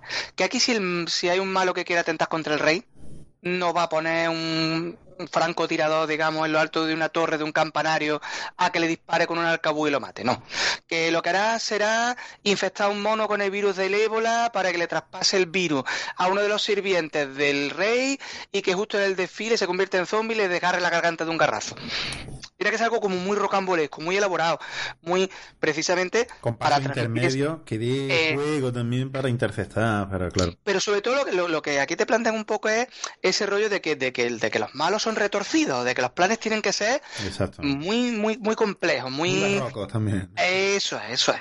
Y siempre también el, el típico de este, ¿no? De que el malo realmente no, no, no debe morir, entre comillas, que siempre quede la duda de pues, pues que desaparezca una explosión y no encuentren el cadáver. Su cadáver nunca aparece. Ahí Eso está, es. ahí está, eso lo de- es para que pueda volver dos aventuras más. Y todos sabemos que ahora dos aventuras más adelante y queda igual y que, que es lo divertido de este tipo de De cosas. hecho, los buenos malos siempre mueren una vez, vuelven a aparecer y luego mueren de verdad. Ah, exactamente, la O eso película molona. pensábamos. Ajá. Eh, ahí. vale. Entonces, bueno, eh, y luego también hablan una otra cosa que también me resulta muy interesante, muy de, de, de que, de que como inspiración a la hora de crear una aventura, piensa en el título. Te hablan mucho de que los folletines entran mucho, yo entiendo que era un, tema de marketing, entran mucho por el ojo por los títulos, ¿no? Por las siete novias decapitadas de Barba Azul, el fantasma de la condesa, cosas así un poco más. Entonces te dice que siempre que le pongas título a tus aventuras, que le, que le pongas un título un título rimbombante, un título que y se lo cuentes a tus jugadores. Vamos a hacer esto, ¿no? Eh, ellos ponen uno que me ha hecho mucha gracia que es los siete tiburones de Barbarroja. Son cosas como muy que, no- que ya de primeras te da, te, te- te- te transmite, te, te da un, una sensación ¿no? de, de, de eso, de aventura, de peligro, de Bueno, De- curiosidad, desde luego, porque yo, desde luego, lo primero que me pregunté fue: ¿los criarían en un acuario? Es que ya te da la aventura casi, ya con el ¿Para qué coño lo usará, no? Sí, sí, ya dice, hostia, siete tiburones, ¿qué, ¿por qué siete y no cinco, no? O, o nueve, claro, claro. Vale, luego ya Claro, van a... es lo que te preocupa, es lo que te preocupa. Cuando sí, te están no, devorando a los pies. me- ¿Por qué son siete? Yo ¿Por ya son siete? por los Claro. tiburones. Yo ya, Eh, el resto de la aventura ya no sé nada más que... ¿qué- qué- qué le ha pasado, no? Oye, Y luego además te va a Wikipedia y dice, no, pero es que, claro, un tiburón medio tiene 200 crías. ¿Qué ha pasado con los otros 193? ¿Eh? ¿Qué ha ocurrido ahí? ¿Han muerto? ¿Han, emigrado? Eran 200 hermanos y solo han quedado 7. Pero ¿Siete? Esto es muy triste, ¿no? Ahí hay una historia, hay una movida. No, no, no bueno, 200 crías, Antonio. Ya me lo acabo de inventar, pero ha quedado guay, ¿no? Pues ya me lo había creído, ¿eh? Digo, se ha molestado en mirarlo. Ahora soy de clac, clac, clac, clac, crías que tienen. son ranas, no son anfibios. Es cierto, es cierto. Bueno, eh, luego ya viene una, una, serie de conceptos un poquito más técnicos sobre pone la recomendación de cómo crear escenas, cómo hacer una campaña, que hace, digamos, de, te hablan un poco de, de las dos, eh, bueno, pues corrientes más habituales hoy en día en, la, en la campaña, que es el tipo railroading, ¿no? La de que te lleven de un sitio para otro, tipo máscaras de, de, de que va de aquí, aquí, aquí, aquí, hay poco de lo que salirse, y lo que últimamente sea un poquito más que el sandboxing, ¿no? El tema de que te sueltan allí en un escenario y tú vas un poco a tu bola mirando lo que pasa. Entonces, eh, otra de las cosas que también hablan es de que cuando hagas una aventura no hace falta describirlo todo al detalle, sino que tú te centres en escenas. Y una cosa muy interesante que dan es que como que use... Eh, el, el, la lente de aumento, ¿no? Que para dar sensación de agilidad en la escena te centres en cosas muy con combate o, y luego aumente un poco, a lo mejor pase una semana, mm, que des un poco de... Son, ya te digo, consejos más, yo diría, más meta meta roleros, por así decirlo, más técnicos, pero que tampoco vienen mal, están bastante, bastante bien bien, bien orientado. Exactamente. Y luego te habla también mucho de que todo esto lo hables con tus jugadores. Eh, de cara a qué tipo de aventura te interesa hacer, ¿no? Pues si a nosotros nos gusta la aventura de mucha acción, o de, pues ya que tú te prepares una aventura de intriga y a tu gente lo que le gusta es hacer repartir tollinas. Entonces que todo eso, el tema de sandboxing, railroading, ¿no? Pues mira, a nosotros nos gusta que nos dejes hacer nuestras cosas. Yo es que lo siento, es que si tengo un mapa y me siento perdido, prefiero que me vaya guiando un poco sobre lo que va a pasar. Entonces, lo mismo, son cosas que parecen como de perogrullo, de, pero que, bueno, que el hecho de que te vengan y alguien te las deje por escrito, pues puede ahorrarte un... Exactamente, o un mal ratillo, un disgustillo con tus jugadores, pues voy a ser fatal la partida, ¿qué ha pasado? Pues que a lo mejor yo tenía pensado que os molaba esto, lo he plantado y ni siquiera he contado con vosotros un poco a la hora de hacerlo.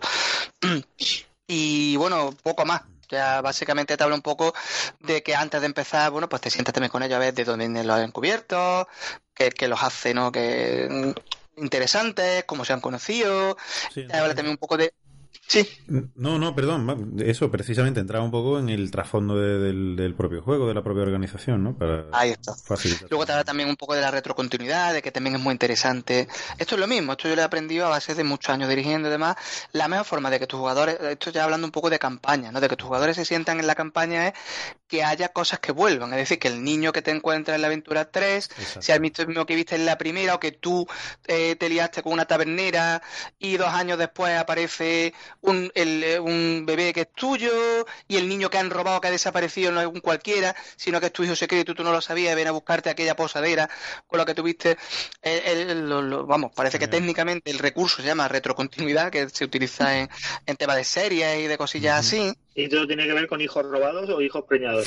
Eh, hijos preñados, exactamente. o con monos, con, monos preñados.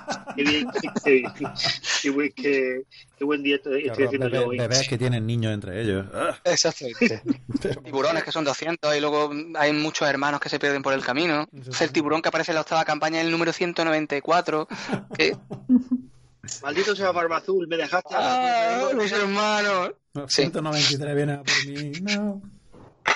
Vale, y luego eh, ya la, una, la última parte un poco más así, porque yo te digo, la otra parte un poco de ayuda de juego más física, ¿no? De bueno, pues qué podemos la que les pongas, tipo, pues mapa y demás, lo comenté un poco antes María, no hace falta entrar más, pero sí te da un poco eh, distintos géneros en los que puedes, pues, no dejan de ser aventuras de folletín, pero bueno, eh, de hecho, te recomiendan un poco pues, que si te lees algunos esos folletines, o cosas que tiene todo el mundo en casa, pueden ser los tres mosqueteros, pueden ser la novela de Reverte de, de la triste, para darte un poco el tono general. Pero independientemente de eso, tú pero decir que la triste es, una novela de folletín, hombre, por favor, que es académico. Un respeto, Antonio. Pero no lo digo yo, lo dice él. Ah, sí. sí, sí. Vale, vale. Que es un folletín que está, está escrita con el estilo del folletín. El folletín es un tipo de género literario muy concreto que, que cultiva Duma. Vamos, y básicamente era la historia por entrega, en la que te deja con un cliffhanger al final. De... Lo que se hace hoy en día con la serie es lo que hacía Duma en el siglo XIX. ¿19 era Duma o 18? 19 creo que era Duma. Sí, 19, ¿no? 19. Era el 19 Duma. ¿vale? Bueno, pero un poco lo que hacía también con Sherlock Holmes, ese tipo de, de, de, de, de- de relatos seriados que se, que se publican en los el diarios. nombre Pero- venía de, de cuando se había, de la primera vez que lo usaron, que literalmente el personaje se había quedado colgando de un acantilado, creo recordar. Eso es, eso es, sí, sí. Eso es, el- eh, sí, claro. Bueno, que entonces él, él te comenta que Yo me siento eh, rodeado de gente muy lista. yo también he por un momento así, como, ¿qué? ¿De qué estamos hablando? ¿De, Eh, perdón, de, no sé. Bien, bien. Bueno, que lo que yo te planteo, hombre, que dentro del folletín y evidentemente de, de- de la historia pulp, que no deja de ser el folletín, no deja de ser un precursor del pulp eh, de los años 20, 30, 30, 40 más bien en Estados Unidos, ¿no? De, de ese tipo de novelas. eh, lo que te dice es que luego tienes varias, como varios subgéneros, ¿no? Pues puedes tirar más por el misterio, por la acción, por la intriga, incluso por el terror o por el romance. Entonces, un poco lo mismo que cuando te planteas hacer una aventura una campaña dentro de máscaras de, de- del imperio, todo esto tiene cabida. Tú puedes hacer una aventura de folletín más centrada en el misterio y la intriga, más centrada en la acción, más centrada eh, incluso en el humor. Te dicen, oye, que el humor puede aparecer. No tienes por qué, si recordáis un poco cuando comentábamos Cyberside en el último programa, sí que hacen un poco hincapié en que no era un juego humorístico, no era, no era un juego específicamente humorístico, y eso estaba, y aquí se toma de otra manera, como diciendo, oye, el humor está presente, en todo lo- al final, en todas las partidas acaba surgiendo, pues bueno, tampoco está mal, incluso si tú mismo tienes previsto hacer una campaña más humorística. Te Hay por monos en Madrid, o sea, del momento que ponen eh, monos eh, en Madrid. Claro, eso Claro, ya- exactamente, eso es. Vas pidiendo guerra. Ahí, ahí. Entonces, bueno, pues eso es un poco la, la parte, un poco el resumen de la parte de ayudas, digamos, de, de- de cara a, la- a lo que tú has dicho antes, o a quien empieza a coger este manual como su primer manual, o a alguien que tiene más experiencia, eh, yo creo que le puede venir bien esa parte porque, Mm. porque está bastante bien, bien organizada y casi todo lo que ponen tiene, tiene, tiene mucha utilidad dentro de, de, la, de dirigir la aventura. Perfecto, es así. Y, bueno, ya por último, dentro del tema de la ayuda al director de juego, que nos solemos encontrar también en las páginas finales de los manuales, en este caso eh, la, hablamos de las aventuras que vienen eh, previamente escritas por los autores o por otros colaboradores. eh, en los, en los manuales de juego, que en este en concreto, en Máscara del Imperio, nos encontramos con Corpus para un magnicidio. Creo que le ha Ujú. echado un vistazo por encima, ¿verdad, Antonio?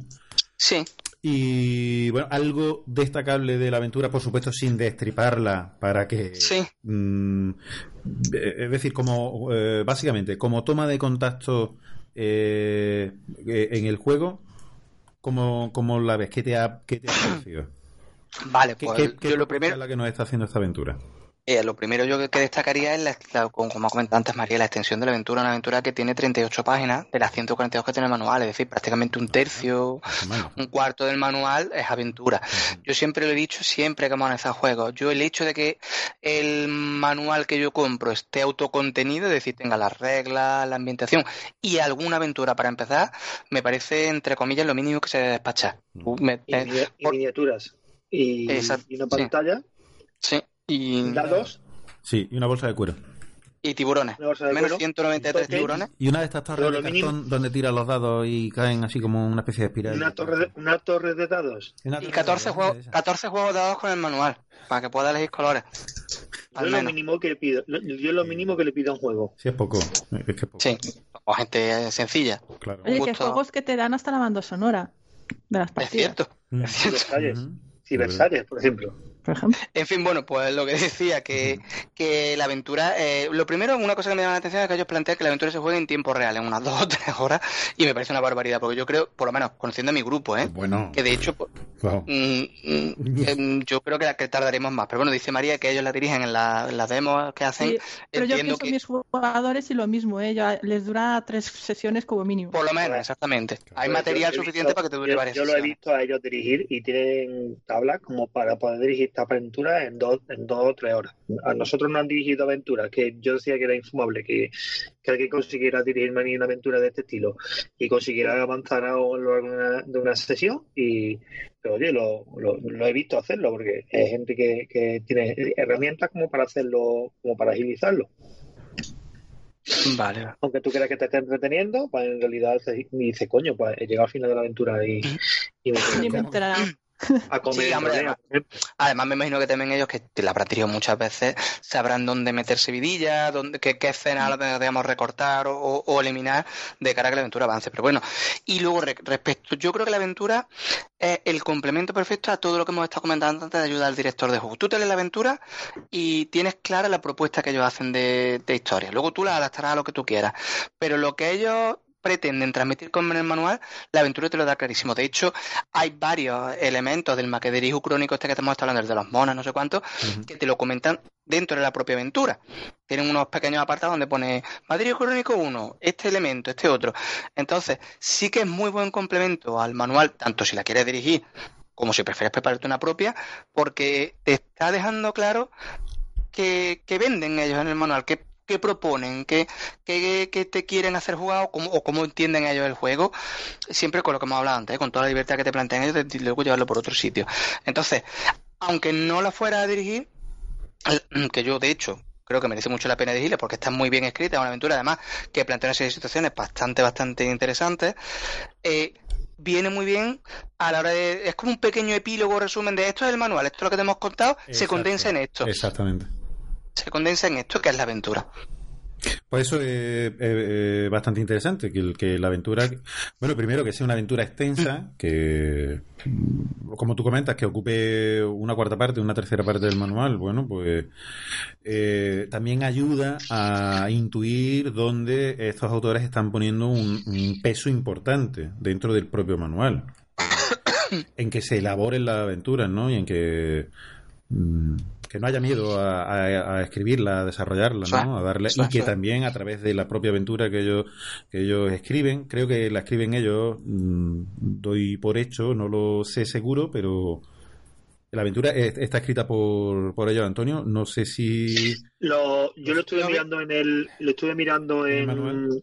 en el manual, pero no lo vi, así que yo, yo intuyo que, Que que suya, ¿no? Bueno, sí. En Sí, caso de, no, eso es. estamos, de viendo, estamos viendo muchos proyectos de crowdfunding en los que te ofrecen aventuras de, y aquí ya puedes meter un listado de gente que suele hacer aventuras para, para, Eso es. para crowdfunding en España, y tiene a Ricardo Ibáñez, tiene Álvaro Lomán, también lo veo muy a menudo Sí, eh, sí, es cierto.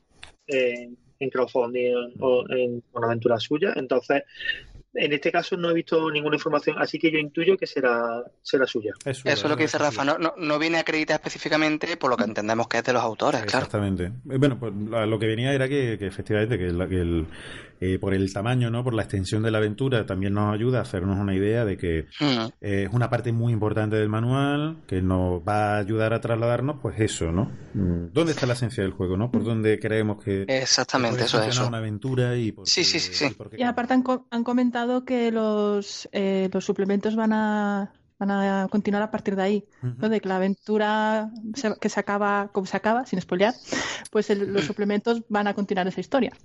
Ah, vale. Interesantísimo. Que Pues cierto, muy-. Nos comentabas que había había alguna información por ahí, ¿verdad? Sí. Eh, Y que estuvieron los autores, o, o el autor, no sé si estuvieron los dos o solo uno, en las Bayuca Roll y comentaron que el siguiente suplemento que continúa esta historia tendría lugar, creo que era en Toledo, creo que me dijeron. Vale. Que la idea es que cada suplemento tenga lugar en una ciudad distinta. Ah, mira, pues está muy bien. Parece, parece una, una idea muy interesante. Sí, sí, y además una buena primicia pa- para el programa y para, y para los que estáis escuchando el podcast, estáis conociendo el juego por primera vez y si os interesa, bueno, pues ya sabéis que hay una, una, una expansión, una, una aventura. No sé eh, si está en preparación o sí, pero bueno, ya sabemos que, que va a estar ambientada en Toledo. Muchas gracias, María, por, por la información. Bueno, a ver si, no sé cómo de exacta es, al parecer lo dijo el- uno de los propios autores, entonces me voy a fiar de que, que es así. Hay fiabilidad, ¿no? De todas maneras intentaremos sacarles cuando les entrevistemos, ¿no? Pa- para el... Sí, como es lo que iba a decir exactamente. Pero Ya- le- ya le preguntaremos. te odio. No. Bueno, pues Antonio, no sé si quiere añadir algo más al tema de, de, de las Mm, ayudas. yo por mi parte de la no. aventura en concreto. No, porque lo que... Todo lo que diga... Perdón. Puede ser utilizado de la aventura. No, pero podría incurrir en spoiler y le- me, me daría mucha pena que alguien se perdiera la, la- la aventura porque a mí se me escapara algo. Claro sí. Entonces yo. Tiene razón. Pues lo dejamos. Aparte, lo hay un ahí. spoiler, hay un spoiler muy importante en esta aventura. Mm. Sí. No vamos a decir nada. Hasta ahí podemos leer. Eso es. No, no decimos nada para que los que vayan a comprar el manual mm, podáis ir, ir vírgenes. No, no ninguna información, que eso también es, es importante. No vamos a romper la magia. Pues creo que hasta aquí la revisión de, de Máscara del Imperio. Mm, entramos dentro del, del epílogo, nuestro, nuestro epílogo final, donde damos una opinión general sobre el juego, donde cada uno exponemos nuestra opinión acerca de las cosas que nos han molado y que nos han chirriado. Chirriado de chirriar. Es que como soy cordobés, pues no digo chirriado. digo chirriado. Entonces, si queréis, empezamos por... ¿Alguien tiene alguna preferencia por ser eh, el primero en dar su, su opinión de mierda? Oye, Eh, María, María me ha dicho que estaba deseándolo. Bueno, María, adelante. si queréis empiezo, no tengo problema. Ah, a ver, pues eh, si el quien nos está oyendo le pasa como a mí y la parte de las reglas es lo que menos le entusiasma a los manuales, sobre todo si son un poco extensas, yo recomiendo no le- leer el manual por el orden habitual de página No 1. leer el manual. No, leer el manual sí, pero empezar, empezar por la ambientación, porque tuve que empezar el manual como tres o cuatro veces y no conseguía pasar de las reglas. Y una vez que llegué a la ambientación, me leí el manual del tirón. Entonces yo empezaría por la ambientación y una vez que te engancha, pues ya te lees la parte al final de las reglas para dirigirla si quieres. Yo Ese creo que sería uno mi- tiene- yo mi creo que cada uno para eso tiene su, su secretillo, ¿no? O sea, a- yo soy de los que se empiezan, lo de, que paso, paso de toda la introducción y toda la mierda del prólogo y tal, y lo, lo primero con lo que empiezo es creación de personaje. Y después ya me leo el resto, después ya me leo ambientación y después ya sistema y esa mierda. Pero lo primero que quiero saber es cómo se hacen los personajes. Yo pensaba que iba a Yo decir sigo el orden. de crítico. Yo, No, ese soy yo. Yo me voy Hay directamente físicos para grandes criaturas. Yo si empiezo por ahí. Si no tiene, lo, lo tiro. a- directamente lo quemo eh, y me voy por otro. Y si está en la tablet, quemo la tablet. Luego, alguna cosa que he hecho quizá de menos en el manual, y luego ya me- hablo de todo lo bueno que tiene, es que dentro de los personajes que están hechos incluiría algún otro femenino, porque solo hay un personaje de género femenino y es la típica Matahari. Entonces, dentro de que la icronía venden que te puedes encontrar una mujer en cualquier posición, echo de menos que eso luego se traslade a los personajes ya hechos, que son con los que va a jugar luego la mayoría de, de los jugadores, ¿no? Y también alguna idea de aventura más concreta que acompañara la aventura final, aunque no esté tan desarrollada, pero algún parrafito con, con ideas, sobre todo para los másters que están empezando, que siempre viene bien tener algo más concreto de lo que tirar. Pero bueno, esto ya para rizar el rizo, porque la verdad es que el manual en general tiene una, una maquetación estupenda, la edición está muy cuidada, no tiene faltas de ortografía, cosa que me encanta. Está muy bien redactado, los dibujos se acompañan muy bien, en- que decíamos en el programa antes, ¿no? Que venían con los cómics, cada vez los- la historia de los cómics era con los personajes del manual y con la aventura del final. El manual en general está muy muy bien y, y los comentarios que hago son casi más de como de para per- que termine de ser perfecto, ¿no? Y me gustaría comentar una anécdota que justo ayer me comentó un amigo que estuvo estuvo en las Bayuca Roll y jugó una partida, creo que del autor, ayudadme, ¿cómo era el nombre? José, José, José Masega. José Sí. José Masega. Y dice que le encantó, que fue una de las mejores partidas que ha jugado. O sea, que el- la historia, el manual está, está, ju- está gustando. De hecho, me dijo que se lo compraría, seguramente. Y, y ya está. Yo creo que eso es todo lo que voy a decir, así en general. Magnífico, genial. Entonces, eh, eh, por, por último, tu opinión, pulgar hacia arriba, pulgar hacia abajo. Pulgar hacia arriba, desde luego, sí. Por supuesto, ¿no? Muy bien. Mm. Vale, pues seguimos con Antonio. Ajá. Ay. Perdón, Loreta. Gracias por recordar mi. A ver, Loreta. Bueno, yo- ¿Qué te parece? En general, eh, como en resumen, eh, a mí me gusta mucho, pues, desde la maquetación, el tamaño. Yo, como señor mayor con problemas de espalda, cada vez soy más fan de los manuales pequeñitos que llevas, digamos, todo empaquetado en un manual que no llegará a 200 gramos o 300 gramos, en un tamaño muy que te cabe prácticamente en cualquier sitio. Muy, eh, eh, esa es la palabra que eh, es muy bonito, es muy cookie. Es un manual que, es, que está muy bien trabajado, que es muy chulo, que, que se lee muy bien. Eh, la temática que proponen a mí me engancha, a mí me gusta. Eh, el sistema es suficientemente, yo creo que simple como para que lo cojas rápido, pero te da suficientes recursos pues, para poder contar bastantes cosas con bastante solvencia. Eh, y, y yo la verdad es que me gusta mucho, me gusta mucho, ya, ya te digo. Eh, además lo que comentaba antes, ¿no? Pues tiene todo lo que a mí me gusta en un manual. Tiene un, eh, una buena parte de ambientación, una parte de reglas suficientemente amplio, una muy buena aventura de introducción. Eh, yo estoy, vamos, eh, pulgar hacia arriba, de, claramente, y es un manual. Sí, sí, sí, está muy. Y luego otra cosa que también, hombre, me parece que ya lo hablaremos con ellos cuando, que también el, no sé por qué, pero lo comentamos al principio, ¿no? Que es un manual que ha salido sin crowdfunding. Y quieras que no, el hecho de que haya gente que arriesgue su pasta, digamos, directamente por delante, como están las cosas hoy en día, todos sabemos además que el, que el, bueno, pues que el hobby que tenemos nosotros es bastante minoritario, no da mucho dinero, no, que la gente ponga su esfuerzo y su dinero para sacar un manual directamente, creo que para mí es un plus, un motivo más para, para apoyarlo, y sin desmerecer, por supuesto, a todos los manuales que recurren al crowdfunding como una forma de financiación y de salir adelante. Pero esto es un poco también reconocerle a, la autora el valor de poner su, su, su, capital y, su esfuerzo, bueno, esfuerzo se ponen en todos los manuales, su capital por delante, por así decirlo. Correcto. Muy bien. Pues, bueno, Rafa, ¿qué, qué, ¿Qué opinión te merece a ti? Pues mira, a mí, yo el manual lo, me tiene horrorizado, es terrible, eh, eh, lo odio, pero como me, pero como me han firmado la sobrecubierta, pues le doy mi pulgar hacia arriba. no, a ver, eh, mm, yo soy muy de culo, de culo duro a la hora de leer, debido a este, que fue una de las cosas por las que empezamos a hacer el podcast, que era lo de leemos mucho más de lo, de lo que jugamos. sí. De lo que jugamos, eh, para leer es verdad que suele ser muy culo duro, pero agradezco de vez en cuando sorpresas como sorpresas como Máscara del Imperio, como Valpurgi en su momento, que, que eran libros muy amenillos de leer. Eh, es algo que, mira, me lo en un par de tardes o tres tardes incluso, que creo que fue lo que tardé en leérmelo. Y, y encima eh, huele a papel viejuno. Que, eso me... mola, claro. Y el formato me encanta. Conserva mucho el, el aspecto este. Transmiten, eh, o sea, te, ofrece directamente lo que, lo que quieren transmitir desde el principio. La, la, la, portada a nivel técnico es, impecable y la parte del interior también. Luis Miguel se, se lo ha currado increíblemente. Insisto, como he dicho antes, en que dejamos a nuestros personajes disponibles por si quieren hacer un cómic. ¿eh? Eso,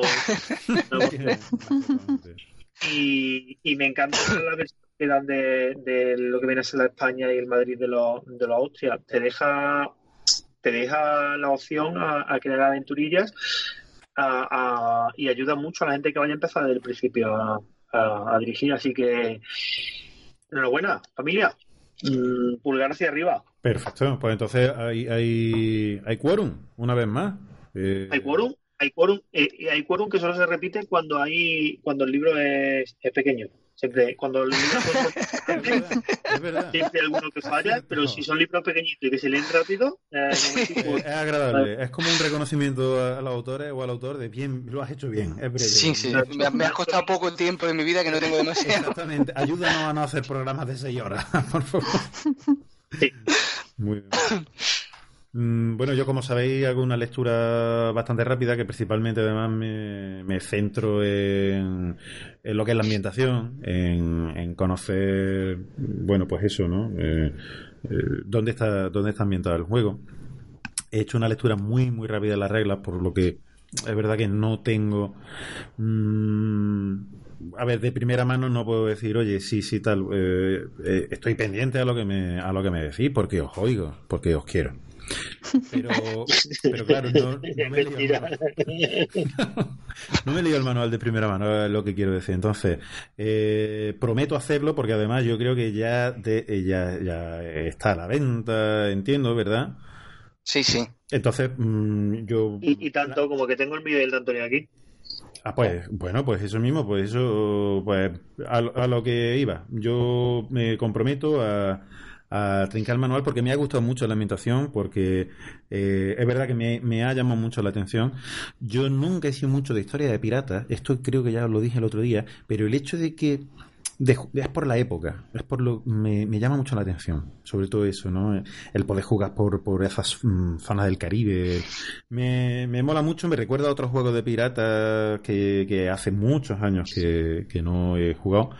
Y, a mí los ¿Cómo, cómo? Los juegos de pirata me recuerdan así, todas las cosas que tengan que ver con pirata, los, son los Goonies y después ya alguna mierda como la isla de cabeza cortada o, algo así. Qué bonito. es que somos muy bonitos, que nos gusta todo.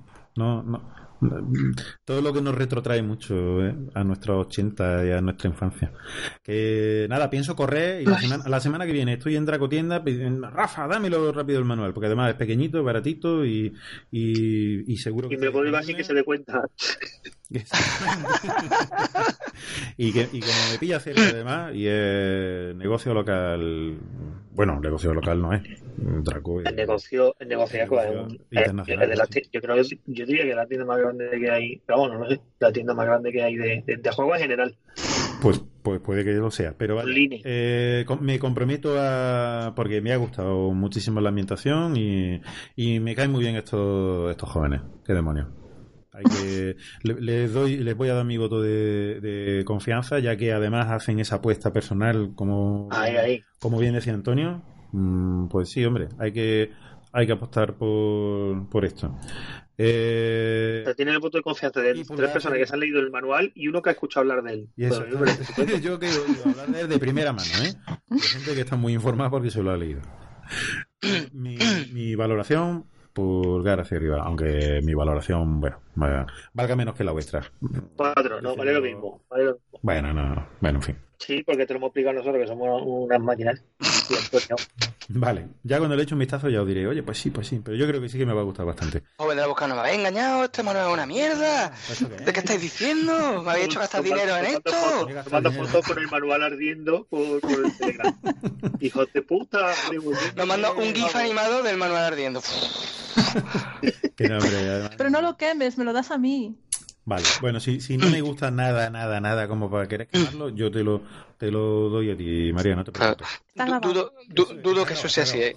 pero dudo que eso sea así, Ale, de verdad. No, creo que pase. Lo dudo, por supuesto, pero, pero nada.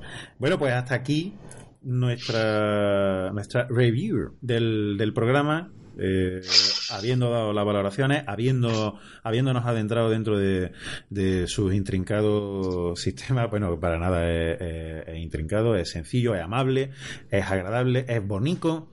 Y eh, por último, queremos mm, comentaros algo que ya dijimos eh, al principio del programa hay un sorteo gracias a la colaboración de Other Selves que, o Other Selves, no sé cómo se pronuncia, creo que en inglés, ¿no? Sí, sí, sí, sí. Other Self. Bueno, pues han, tenido la gentileza de mandarnos dos, dos ejemplares del manual, así que vamos a realizar un sorteo entre quienes nos, nos seguís eh, en Twitter y en Facebook, ¿vale? El ganador en cada una de estas redes sociales va a recibir un ejemplar de Máscaras del Imperio firmado por los autores. Ojo, si el ganador, obviamente, si es el mismo en Twitter y en Facebook, pues no se va a llevar dos ejemplares, hombre, porque me parecería, yo creo que no, ¿no? Bueno, esto ya lo, ya lo, ya, lo, ya lo diremos la base. En principio tenemos pensado, tenemos pensado una para, uno para Facebook, otro para Twitter y otro para Tinder. Eso es. Sí, para Tinder. El de Tinder además va a ser muy gracioso. si, le das me, si me das me gusta y pones, manda fotos y mandas nude, entra en correcto. Manda, el fotococ, entonces. Eh. Bueno, no, pues, pues, eso, como digo. Eso es discriminatorio. estás pendiente de, nuestro Twitter y de nuestro Facebook, ¿vale? Para, que os informéis de las bases eh, a partir de la fecha de la publicación de este episodio. Mm, Exactamente. Entonces, mm, nada, atentos porque merece mucho la pena. Hay dos manuales muy bonitos firmados por los autores que os los podéis llevar calentitos para vuestra casa. Y ya mismo estáis organizando partidas con los colegas comer panchitos y a beber Coca-Cola por un tubo. Mm, por último, antes de despedirnos, como siempre, os pedimos que os suscribáis a iBox para tener todos los programas en cuanto salgan, que echéis un vistazo. En breve, en breve Spotify, que vamos también a subirnos a Spotify. Spotify. Ah, es cierto, es cierto. Eh, nos hemos estado informando de una, bueno, parece ser que ha habido alguna pequeña eh, bueno, no polémica, había un final de acuerdo entre iBox y ECAE, entonces, mm, para, para, ampliar, digamos, mm, las posibilidades de, que nos oigáis, vamos a, subir, creo que, no sé si todos los programas o a partir de este programa, ya lo... Pues no, ya, ya lo veremos y Ya lo veremos, sí. y ya iremos informando también por redes sociales. Pero, de lo que es que queréis entrar, por redes sociales. Exactamente, seguidnos por nuestras redes sociales que son Facebook, aquellos maravillosos de 20, en Twitter, arroba aquellos de 20 y en Mewe o Miwi, que es una nueva red social, sí, Sí. sí, Eh, Es una, una red social hered- heredera de, de gran parte de la, de la comunidad de G Plus, que es como Google Plus desaparece, pues tra- tra- deja huérfanos a, a cientos de cienes y docienes de, de roleros. Mm, todavía no tenemos el perfil, no, no lo podemos enlazar aquí, pero vamos, ya, ya lo pondremos y diríamos, aquí estamos, y lo enlazaremos del resto de redes Ah, pero estoy cayendo- ahí es donde acabaron los otros tiburones de Barbarroja. Maldita sea. Se quedaron en Google Plus y nunca salieron de allí. ¿Eh? Solo estos siete pudieron llegar hasta mí, güey. Muy no bien, Antonio, tú ves de chocolate. Ahí voy. Voy a dormir. Vale, vale, muy bien amigos. Bueno, pues nada, yo creo que hasta aquí programa eh, con una calidad y, y sobre todo con una rapidez. Yo, no llegamos a dos Y, y horas. seriedad. Y muy- seriedad. muy serio. Me parece que no llegamos a dos horas, ¿eh? Eh, eh, voy, voy preparando el champán Sí, sí. porque... No, no, De hecho, que estoy sorprendido. Prepáralo mientras, mientras seguimos diciendo un chascarrillo para llegar a las dos horas. Vamos a dilatarlo, vamos a hacer lo posible por superar las dos horas, hombre. exacto. No, no, nada. Lo estaba pensando, pero me voy a callar para que no lleguemos a las horas y tú sigas contento. No, tenemos una reputación que mantener. No puede ser que dure menos de dos horas. A ver, un momento. no. Voy a, Me voy van a a- echar la culpa a mí. Que no, que no, que no, que espérate un momento, que llevamos aquí una... Ah, no, sí, claro que pasamos de las dos horas. ¡Bien! Bien, bien. ¡Bravo! Podemos irnos. Ah, ah, ah. Pero después Estoy un que vas a cortar. Muy bien. Nada, nada, chicos, muchas gracias por, por estar ahí, chicos y chicas. Muchas gracias por estar ahí, por oírnos, por soportarnos, por ayudarnos a ser mejores personas, por rehabilitarnos y os esperamos en, en el próximo programa. No sé... No sé si tenemos algo por ahí en preparación. Ah, sí. Sí, sí claro que tenemos, sí. Sí que tenemos, sí, sí. Y además un D4 por ahí entre medio interesantillo. Así que... Tenemos, nueva, te- tenemos nuevo objetivo. ¿Hablamos ya de él o lo decimos más adelante? No lo, decimos más adelante, ¿no? Dejamos la sorpresa. vale. ¿No queréis dar una primicia? ¿Solo una primicia por programa? Bueno, no sé. ¿Vos- Venga, vos dile a qué tu, veis? Chaca. dile a tu María. ¿Sí? ¿La digo? Venga, Venga. di quién El es nuestro próximo... objetivo es. Orn. No, pero dilo, dilo. Pero, dilo. Orn. Orn. ¡Hall! El juego diagonal. El título no te puedes quejar, es breve. Sí, sí, eso es verdad. Es brevísimo. Juego de, ro- juego de rol gótico diagonal. Me, Vale. me encanta. Sí. Bueno, pues... Eh, no, eh, eh, Orn basado en los cómics de Kimbo y hecho por, por, Jordi. por Jordi. Es que iba a decir su nick, pero da igual, por correcto, Jordi. correcto. Eh, Beorn. Lord Beorn. Lord Beorn. Pues... Lord Beorn. Claro, Beorn. Orn. Beorn. Beorn. Veo. Veo. Bueno, ya, venga, venga. Yo veo. Yo no. Bueno, nos Me quedo ciego. Eso, eso digo yo. Nos vemos. Adiós, familia. Adiós. adiós, adiós. Chao.